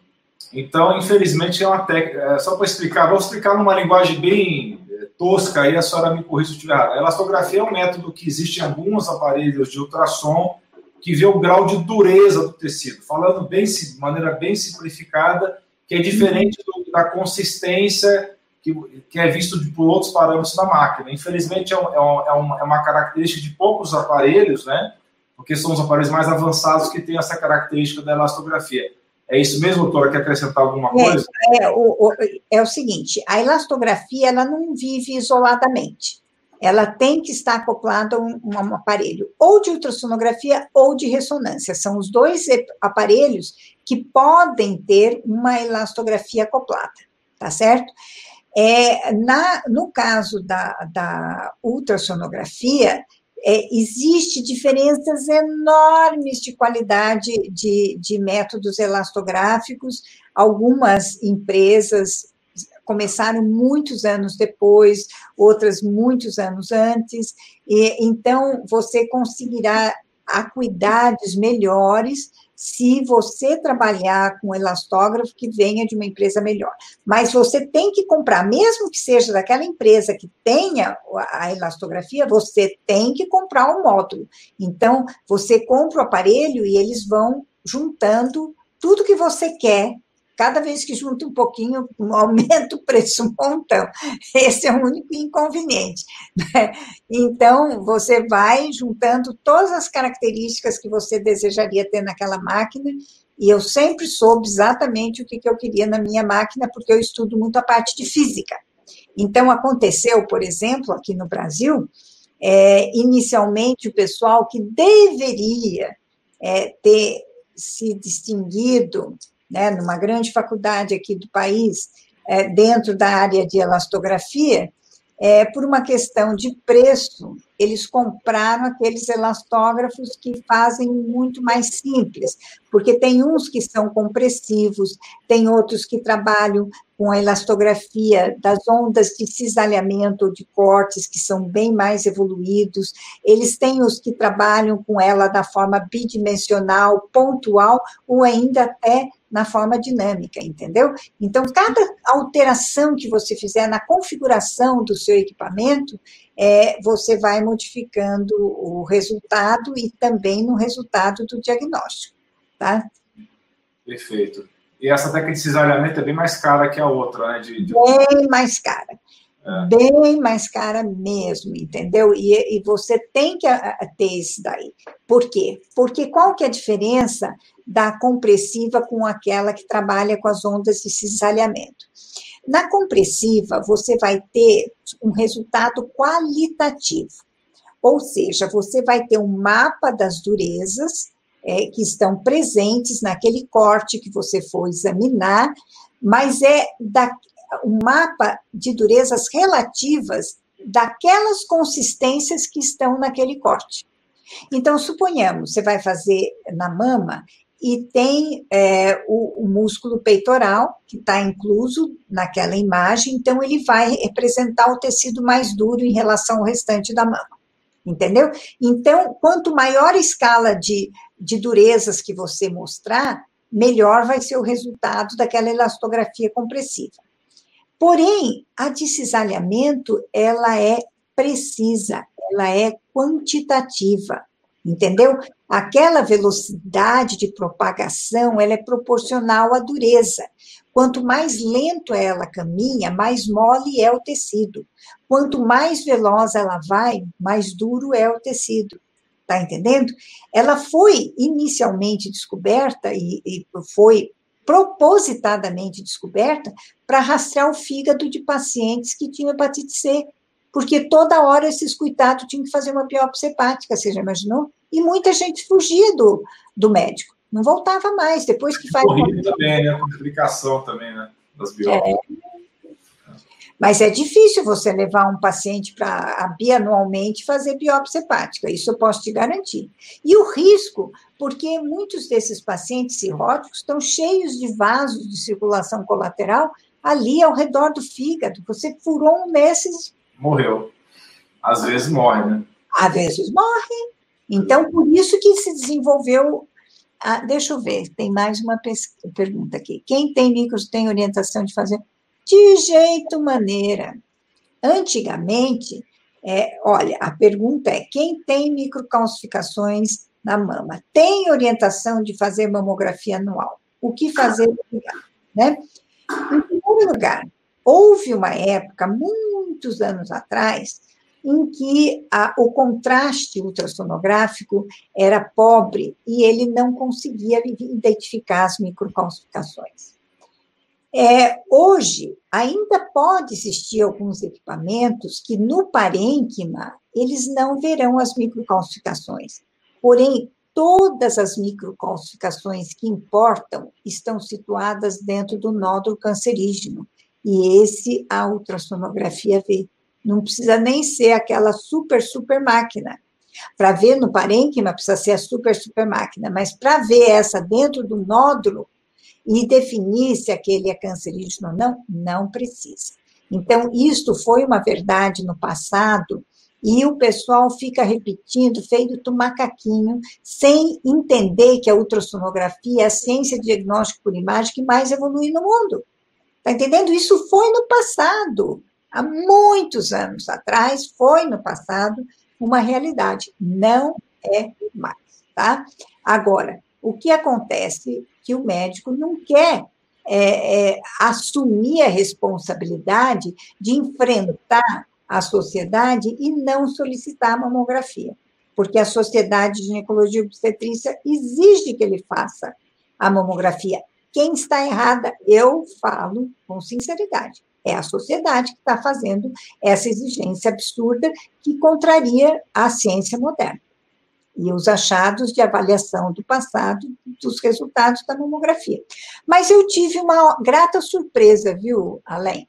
Hum. Este ano foi, eu fui na última é, das é, reuniões presenciais de um grupo que o doutor é, Alfredo de Barros organiza, ele é o chefe lá do Sírio-Libanês, é um é, professor da USP, grande especialista na área de, de mamas, né?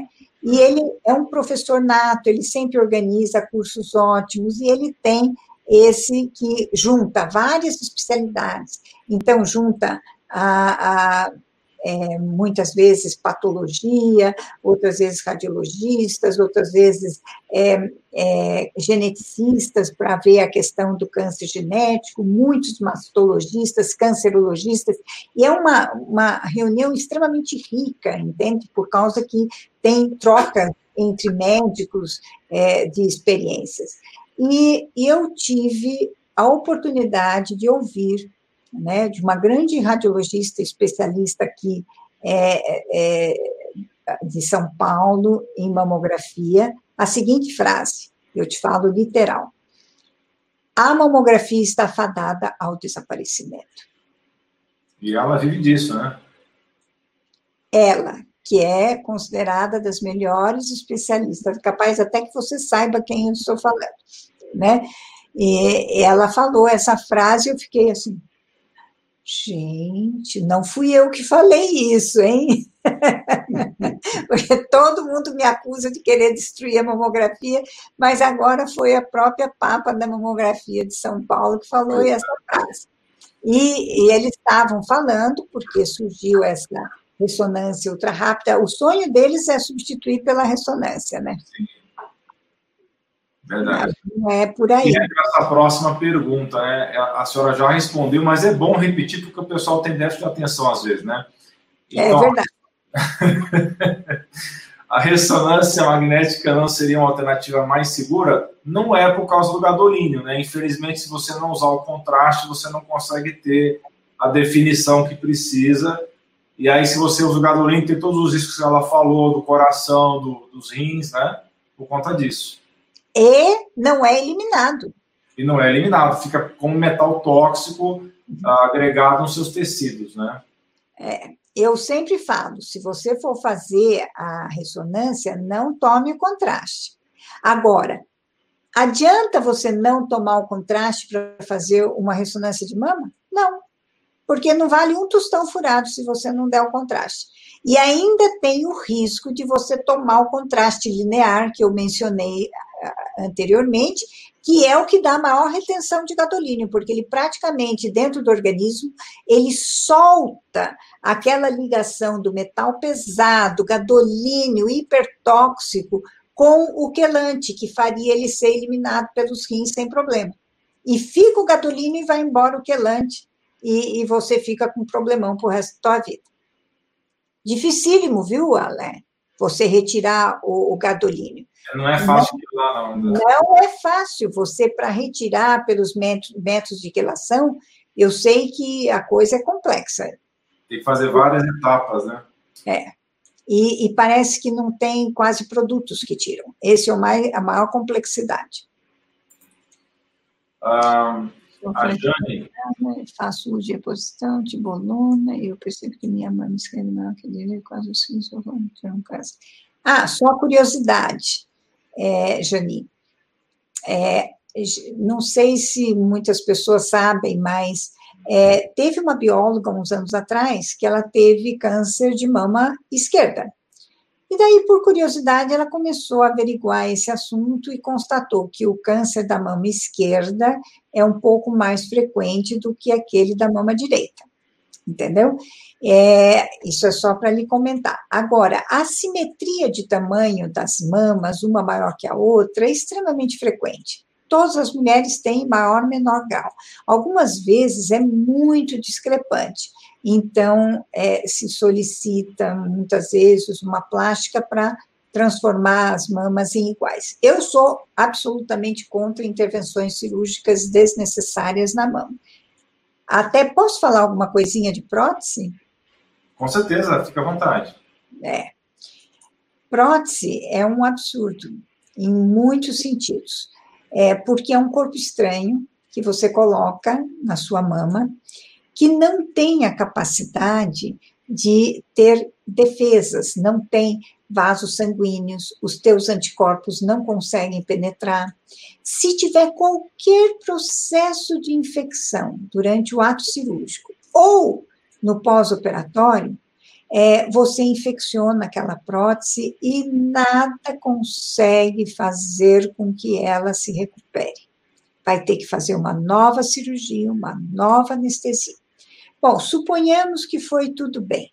Ao longo do tempo, formam-se fibroses, encapsulamento da prótese, é, pode formar seromas. E hoje se sabe que existe até rupturas, né? Continuando ali, rupturas, que isso é uma complicação, mas é uma caca violenta, porque eles espalha aquele silicone pelos tecidos, ele se envolve esse silicone com fibrose.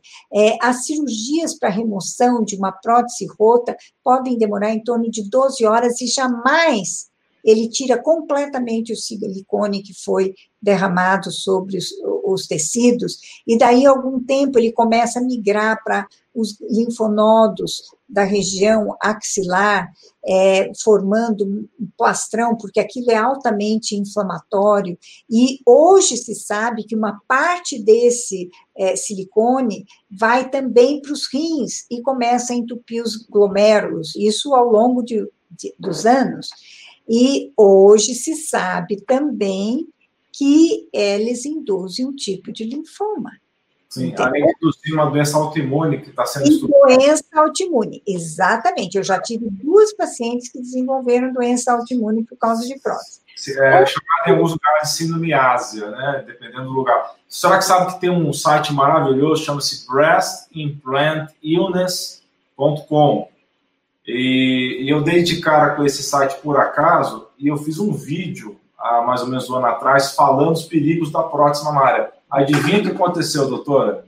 Hum, saiu. Te dou um doce se você descobrir. Garanto que é você, é contra o establishment. É, eu fui chamado lá no Conselho de Medicina, lá no CRM, para dar satisfações, porque uma sociedade médica, que a senhora sabe qual é, que eu não vou falar aqui para não arrumar mais confusão, é, me denunciou dizendo que eu era antiético, era anti não sei o quê, antinuclear, anti qualquer coisa, me, me denunciaram lá e eu tive que tirar o vídeo do ar, acredita? Eu acredito, eu acredito, porque infelizmente as mulheres não são informadas, viu? Elas entram nessa história, é, olha, achando que aquilo era uma maravilha. É, eu tive uma paciente que todas as horas ela queria fazer a, a, a prótese de mama. E eu, todas as vezes que ela vinha, eu tinha um trabalho enorme, explicava, etc. Daí, provisoriamente, eu convencia e ia para mais o próximo ano. Quando chegou o próximo três anos, é, ela veio, minha amiga fez uma prótese maravilhosa, ficou fantástico, ficou assim, ficou assado. Ah, eu acho que eu vou fazer no final do ano. Isso foi no, no início do ano. Quando ela voltou, daí eu fiquei sabendo que ela tinha desistido completamente da prótese, porque a colega que tinha feito a prótese maravilhosa já estava na quinta cirurgia e nada dava certo, tinha aberto aqueles pontos, estava vazando todo o tempo, estava a maior caca. Essa é a realidade, entendeu? Daí ela viu, vamos dizer, ao vivo e a cores, aquilo que eu já tinha visto inúmeras vezes. É, uma das lesões mais chocantes que eu tive foi de uma menininha de 18 anos, é, onde abriu um corte deste tamanho, aqui em cima, uma área que não dá para esconder, porque vazou um abscesso quando foi feita aquela prótese. Foi assim, olha, chocante. É muito comum infecção de prótese, viu? Extremamente comum. Porque ela tem defesa. É né? É, o fungo, inclusive, dá fungo na prótese, quem descobre, né? Não tem jeito, não tem defesa nenhuma, não chega um vaso, é. entendeu? É uma loucura você colocar um corpo estranho desse tipo e esperar que os problemas venham, que certamente virão. Eu vou te falar mais uma coisa. Homem nenhum faria um negócio desse por uma mulher. Mas a mulher faz isso achando que vai agradar o homem. Então, nesse aspecto, eu, vamos assim dizer, sou antifeminista. eu outra mulher que faz para agradar outra mulher, né? Mas uh, é. ou para disputar com outra mulher, né? Também é, acontece é, isso. Exatamente. É. Deixa eu ver. Quem tem silicone detectar qualquer anormalidade para fazer a mamografia, desaconselho completamente. É, veja bem, é, quando você faz uma mamografia, você faz uma pressão muito grande sobre o tecido e frequentemente eles utilizam uma manobra que eles chamam de Eklund, que é de deslocamento da prótese, porque eles não conseguem ver qualquer anormalidade da mama se eles não deslocarem a prótese para ver o tecido separadamente. Em primeiro lugar, isso não resolve todos os problemas do radiologista, que continua muitas vezes sem conseguir ver. Mas nesse deslocamento, a pressão aumenta e muitas vezes não consegue, depois que faz a manobra, que a prótese retorne corretamente no lugar. Então, a mama fica desbeiçada, uma olha para cima, outra olha para baixo. E a outra coisa, a ruptura da prótese. E eu vou contar, eu já vi isso várias vezes. Só que teve um caso que é particularmente é, memorável para mim, porque a paciente veio acompanhando aquela que eu estava examinando. Eram duas amigas. E no histórico, a, eu fiquei sabendo que essa amiga que acompanhava, ela tinha prótese. Daí eu casualmente falei: olha, então você não faz mamografia, hein? porque o risco de ruptura é enorme. Né? Daí ela saiu daquilo, foi na médica e a médica pediu a mamografia. Mas, doutora, é, é, a, a doutora Lucy falou para mim que o risco era muito grande de romper se eu fizesse a mamografia. Ah, vamos ligar para o laboratório X, onde você vai fazer a, a mamografia. Ah, não, de jeito nenhum, extremamente segura, a doutora Lúcia está errada, está enganada, ela é exagerada, ela tudo superdimensiona isso, mas aquilo, e falou, fizeram a caveira para mim, minha para ela. Tá bom, a menina então aceitou. Era no início de é, dezembro.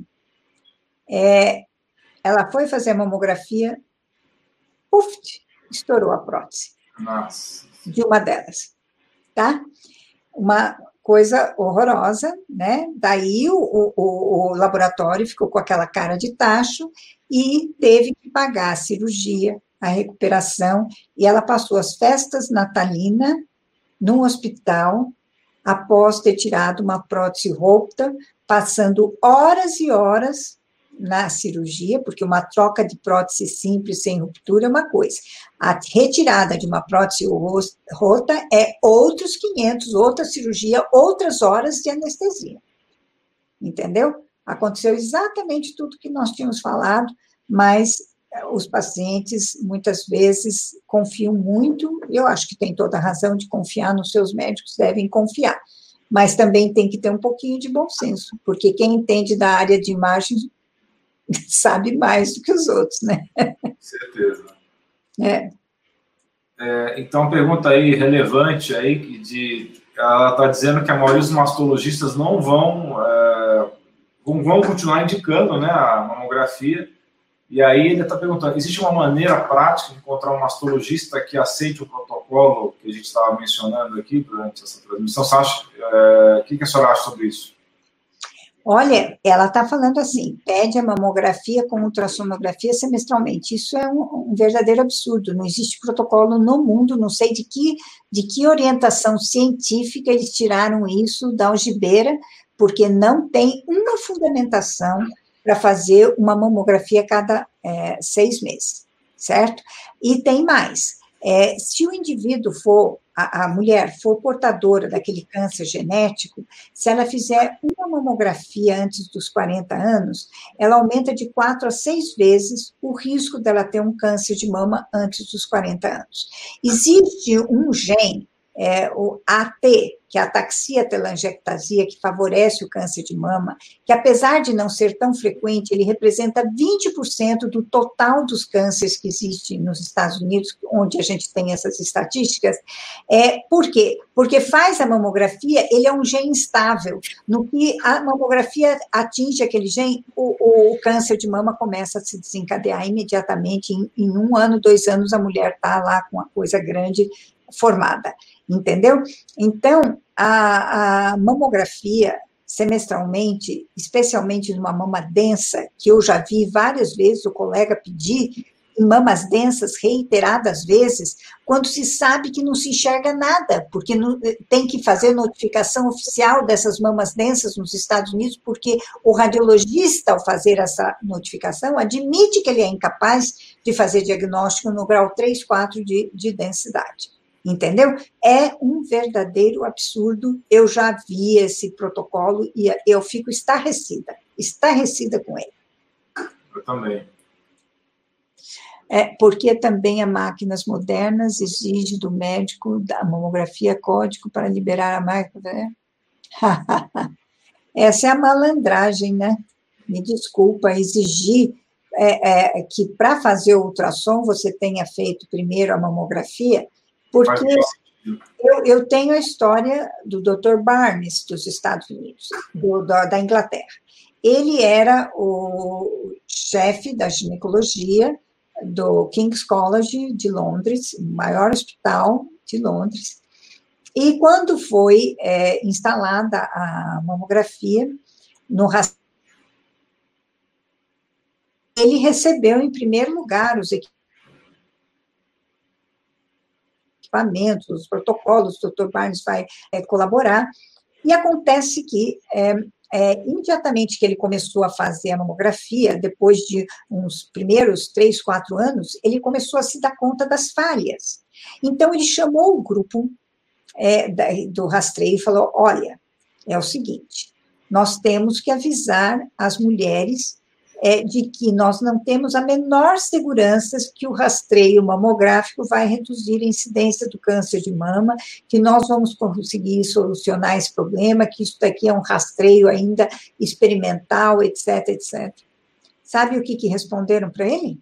Hum. Você está louco. Se avisar as mulheres, elas nunca jamais vão fazer a mamografia, esse exame doloroso. Está entendendo?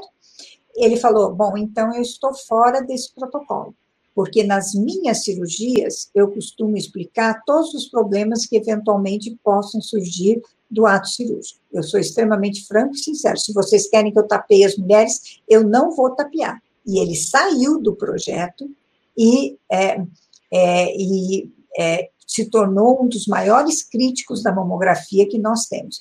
Então, neste caso, essa dobradinha de ficar exigindo que se faça a, a mamografia para poder fazer ultrassom, é mais ou menos a mesma coisa que eles falaram lá na Inglaterra. Se eu é, liberar a primeiro ultrassom, a mulher não vai fazer a mamografia. Nossa, então, mais ou menos o que nós estamos vendo é isso. Entendeu?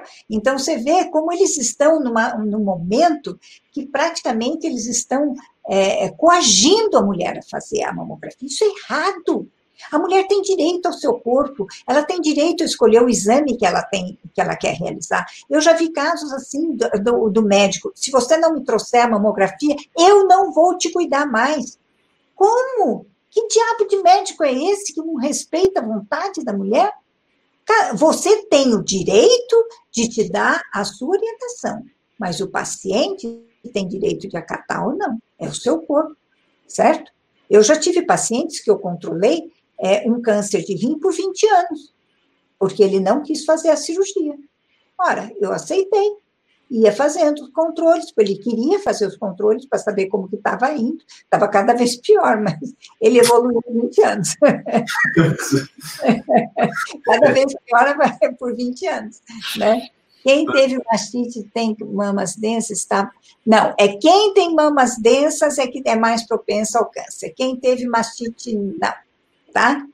É, quem teve mastite na amamentação, isso é extremamente comum, afeta quase que 100% das mulheres, a coisa mais difícil naquelas primeiras semanas, empedrar toda a mama, quando está descendo leite, quando ainda a criança não ajustou a quantidade que ela necessita com a quantidade que ela vai fazer aquela mama produzir. Então, muitas vezes a mama produz além da necessidade daquela criança é, esgotar totalmente o leite é, para fazer, não ter a mastite, né?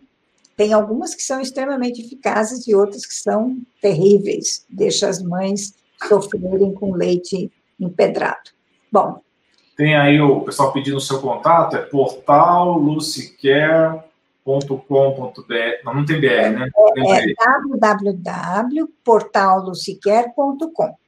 Tá? e o e-mail, a mesma coisa, é. portal, portal gmail. Isso mesmo, portal luciquer.gmail.com.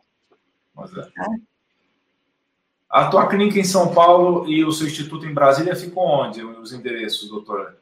Em Brasília, não, eu só tenho clínica aqui em São Paulo. Ah, você não tem instituto em Brasília? Achei que tivesse lá. Não, não eu só tenho. Eu, eu, eu trabalho aqui em São Paulo é, há hum. muitos anos, né?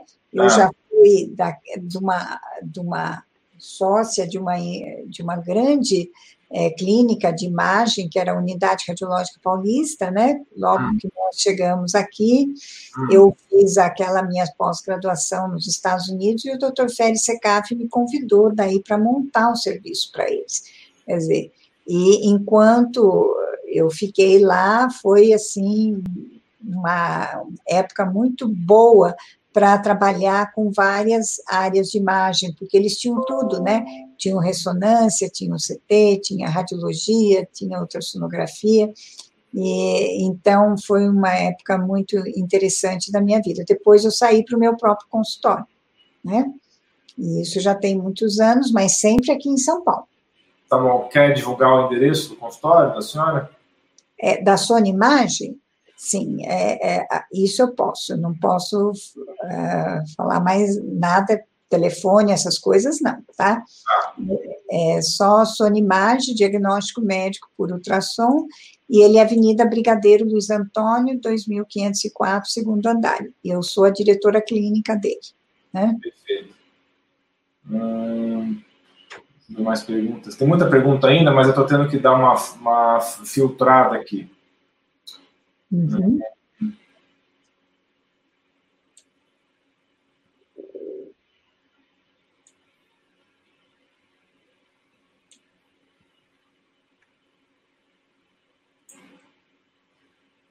Ah, tá, aqui tem uma pergunta da Milene a respeito de clínicas que seguem essa linha de prevenção, mas acho que não seria apropriado falar é, clínicas aqui, né, como a senhora mesmo acabou de. É, e depois tem um detalhe, entendeu?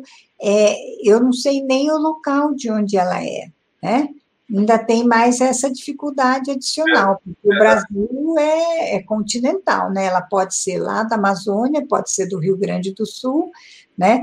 É, não é todos os lugares que eu tenho alguma pessoa para indicar, sabe? Porque muitos locais é, os médicos ainda estão é, assim muito entranhados em fazer aquela metodologia antiga, né, sem avançar para novas áreas de diagnóstica. A evolução nunca é homogênea cientificamente, né? Você concorda, Lain? É, então tem uma discordância muito grande. Então eu acabo, em alguns locais, não tem ninguém para indicar, tá?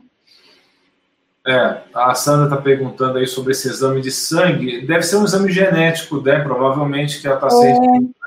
É, exatamente. tem um exame de sangue que faz o, o, mapeamento genético, mas é feito pelo geneticista.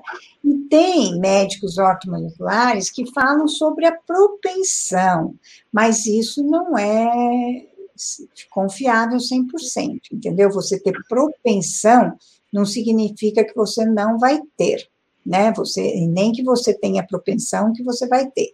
Então é melhor confiar no rastreio periódico, porque o câncer de mama, gente, é o câncer mais frequente da mulher visceral. Tá entendendo? Quer dizer, nós temos o câncer de, pro, de pele, que é o mais frequente de todos em humano, em homem é o câncer de próstata, que ele é muito parecido com o câncer de mama, inclusive quem tem a herança familiar para câncer de mama, nos homens é o câncer de próstata que vai se manifestar. Né? Então, é, é, elas são muito parecidos até do ponto de vista histológico, que muitos patologistas descrevem anomalias do, da alteração da próstata como o X da, da mama, Sim. entendeu? Então, é, eles são muito similares. E, a, e no caso do, do, do câncer de mama, é, você é, realmente precisa de um rastreio é, é, periódico, baseado no grau de densidade da sua mama. E, e a primeira coisa que você tem que fazer é saber quão densa é a sua mama porque daí você vai saber se você está dentro do câncer de risco genético ou não tá certo? Isso é a coisa mais importante. E mamotomia, ai minha nossa, mamotomia. Aí tocou numa tecla bem difícil. Eu sou contra a mamotomia, é porque a lesão pode ser cancerígena. Entendeu? Se não for cancerígena, eu não seria contra a mamotomia. Mas quando é mamotomia, num câncer, ela é assim, o absurdo do absurdo, porque sempre nós aprendemos em medicina que não se toca o câncer na hora da cirurgia, você isola tudo para tirar ele em monobloco, para evitar que a manipulação cirúrgica solte células cancerígenas em grande quantidade em circulação. Nenhum estudo foi feito comparando quem fez mamotomia e quem fez outros tipos de, é, tipo uma punção, biópsia, ou simplesmente uma cor de mama, etc., e ver a diferença estatisticamente significante de casos que evoluíram pior e, e que tinham feito a mamotomia. Não existe esse estudo, certo? Se existisse, eu já teria é, localizado, eu já procurei ele várias vezes, não tem esse estudo, nunca foi feito. Mas a lógica para mim, a lógica científica, a lógica moral de tudo que já foi estudado em medicina, diz que isso é um procedimento que vai facilitar a disseminação de células neoplásicas em circulação, e isso não é uma coisa boa. Tá, faz a biópsia, hoje em dia se faz a biópsia tipo COR antes, porque eles precisam desse histológico para definir se vai fazer uma é, terapia antes de fazer a cirurgia, tá certo? Ou se vai fazer só já direto a cirurgia. Mas tudo bem, tirar um pedacinho. Agora, não cutucar aquilo milhões de vezes, tirando, espalhando para tudo quanto é vaso que você vai deixar sangrando aberto, entrando essas células cancerígenas, isso é lógico que isso não está certo. Tá? Então, minha opinião, não faça uma mamotomia. Exceto se vocês tiverem 100% de certeza que o nódulo é benigno. Entendeu? Agora, quem pode ter essa certeza antes? Não dá, não dá. Tá? E até queria te aproveitar a oportunidade, eu já vi uma, um estudo muito grande de meta-análise dizendo que biópsia de punção com agulha não espalharia câncer. Mas é verdade. É, é essa é, é a sua opinião? Ou você acha que tem alguns autores que ainda falam que poderia haver essa.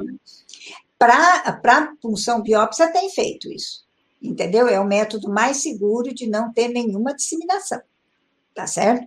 É, e não dá, inclusive, implante é, é, no, no trajeto, nem isso dá, tá certo? Então, isso tem, mas assim, estudos grandes, grandes que foram feitos e que demonstraram isso daí. Agora, e para a mamotomia? Já tem relatos de que aumenta o implante no trajeto da mamotomia. E isso já foi demonstrado. Tá certo? Então, você vê que a coisa é séria. Mamotomia não é, é um método cruel. As mulheres que fizeram, muitas delas entraram é, sem ter noção pelo qual ia fazer. Já tive casos de hematomas enormes que fizeram, porque não são todas as mamas que são hipervascularizadas, mas existe um percentual de mama que tem muitos vasos, vasos assim, do tamanho de um dedo. Tá entendendo? Ora, você pega aquele vaso ali, depois você fecha com nada, você não faz uma ligadura, porque se você estiver fazendo cirurgia, eu já fiz cirurgia, muitos anos, né? Então, é, se você, na hora do, do ato cirúrgico, romper um vaso, você vai lá, clipa, liga o vaso, cauteriza aquele vaso e pronto, para de sangrar. Mas e quando você faz tudo às cegas, como é a, a, a mamotomia? Isso é um absurdo. Um nódulo solto ao tocar o seio é menos provável que seja um câncer? Sim. E quando ele se movimenta muito facilmente, ele é menos provável que seja um câncer. Esse é um sinal bom para as pessoas que fazem a autopalpação. Porém, gente, fazer autopalpação é outro capítulo bem importante e que já foi bem estudado pela Cochrane, que fez revisões de muitos estudos que as mulheres faziam o diagnóstico fazendo o autoexame. É, não funcionou só aumentou o número de biópsias desnecessárias e a neura das mulheres. Porque, veja bem, a palpação de mama não é uma coisa fácil de realizar. O tecido mamário está cheio daquilo que a gente chama de espessamento fibroglandular, que são áreas do tecido da glândula que secreta o leite, que eles vão vindo superficializando em direção à pele entre os folhetos, que são a cápsula da mama. É, é, difícil eu explicar isso, mas vamos dizer assim: eles vão ficando mais próximos da pele, e isso é uma alteração normal, que muitas mamas têm, e as mamas densas têm mais até do que outras. Então, a mulher vai palpar a mama e ela percebe que a mama é assim. Cada vez que ela encontra uma elevação, ela acha que ali está um nódulo. E ela fica totalmente neurótica. É, ou ela exige que tire a, a, lesão, ou depois ela começa a menosprezar um achado, que daí sim é verdadeiro, tá entendendo? Então, não reduziu a incidência de câncer de mama, a mortalidade, e aumentou muito as biópsias desnecessárias. Então, é um procedimento que eu não recomendo, que é neurotizante para a mulher, e eu acho assim um absurdo que você exija da própria mulher que ela se autocontrole o câncer e que ele não seja controlado por um exame de imagem bonitinho, diagnóstico, e que não vai depender dela o acerto erro. Porque você já imaginou se você não se autodiagnostica o seu próprio câncer? Que peso na consciência você não fica? Que, que ah, não, isso é um absurdo. É, o que ela, é diferente daquela mulher que, por acaso, por acidente no banho, descobre que tem uma lesão, aí é outra história. Sim, né? completamente diferente.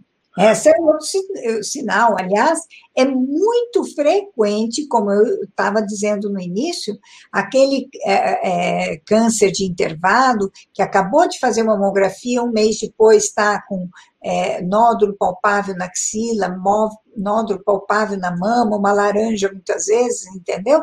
Isso é decorrente daquele é, falso negativo da mamografia, a mulher acaba se descobrindo a maioria desses cânceres, mas não é um diagnóstico precoce, vamos enfatizar isso.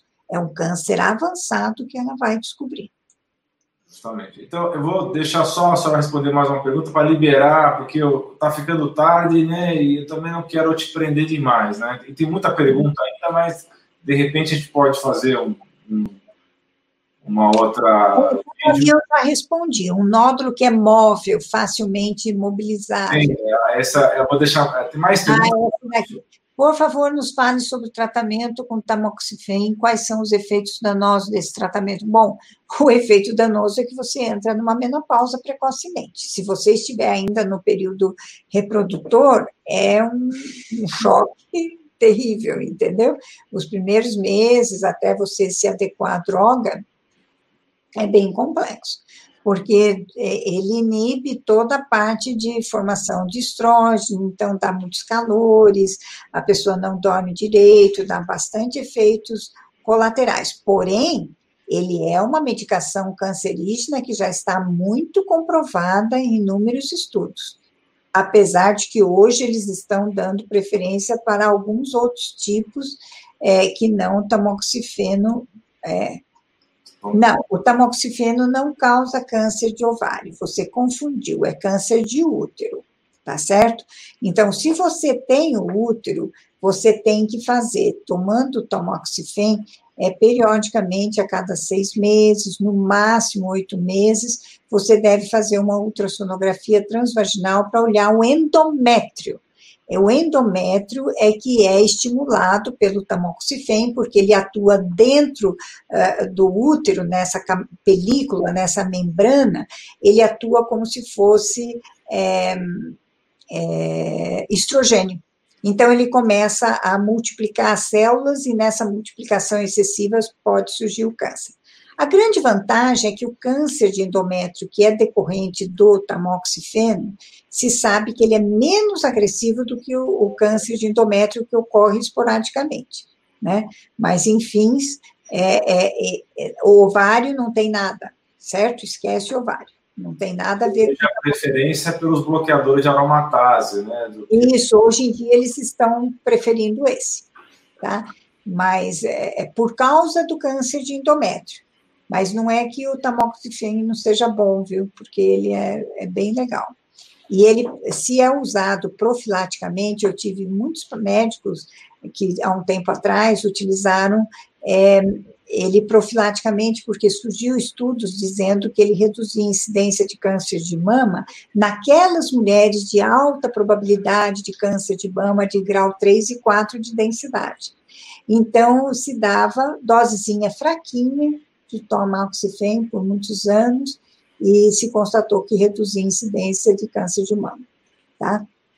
Então, eu queria fazer um último comentário uh, a respeito do, da tomografia, que algumas pessoas não sabem. A tomografia é um exame totalmente indolor, tá? É simplesmente uma fotografia de infravermelho que se faz no corpo humano, tá?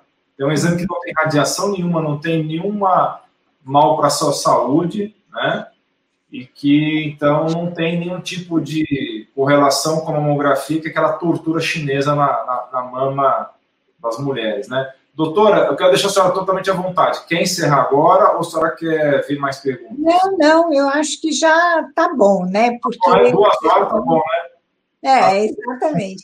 O pessoal já perguntou, mas é que mama é assim, você começa, não termina. Eu dei uma vez uma aula, foi a minha aula de maior plateia que eu dei até hoje, foram para sete sete mil e poucas pessoas. Foi naquele auditório grande, Ulisses Guimarães de Brasília. E ali estava se realizando um congresso que, assim, tipo, 70% era mulher. Hum. Quando eu terminei a minha palestra, que era um tempo curto, porque tinha muitas é, é, palestras concomitantes acontecendo, e aquele era justamente o salão principal. Eu saí do, do, do auditório e desci aquela escadinha. Quando eu cheguei, foi assim, uma multidão de mulheres envolveram, e uma perguntando em cima da outra, etc. Daí eles tiveram que me colocar numa sala, e ali eu fiquei mais de uma hora tirando as dúvidas. É, é, é, você virou superstar agora do YouTube também, viu, doutora? Porque é, eu, eu, quis poupar a senhora, mas tinha pergunta de ivermectina para tudo quanto é lado aqui. O pessoal ainda não entendeu, depois de só explicar tão bem, tantas vezes, como é que usa ivermectina. Mas, eu não quis, mas como o assunto de hoje era câncer de mama, eu não quis te aborrecer com isso, né? É. Eu não tenho noção como que está a minha caixa de e-mail. Imagina. Nem, olha, só de olhar eu assusto. Ah, mas é, realmente é, é, é, o preço da fama, né? Que a senhora merece muito mais. Ah, então, mas... pessoal, é, eu queria agradecer a todos vocês que acompanharam esse vídeo e agradecer imensamente a doutora Luciquer, que é essa, essa pessoa extremamente simpática, extremamente conhecedora do que fala, estudiosa assim, cada vez que eu vejo uma aula da doutora Lúcia, fico mais apaixonado ainda pelo conteúdo dela, pela capacidade didática, pela profundidade também das coisas que fala.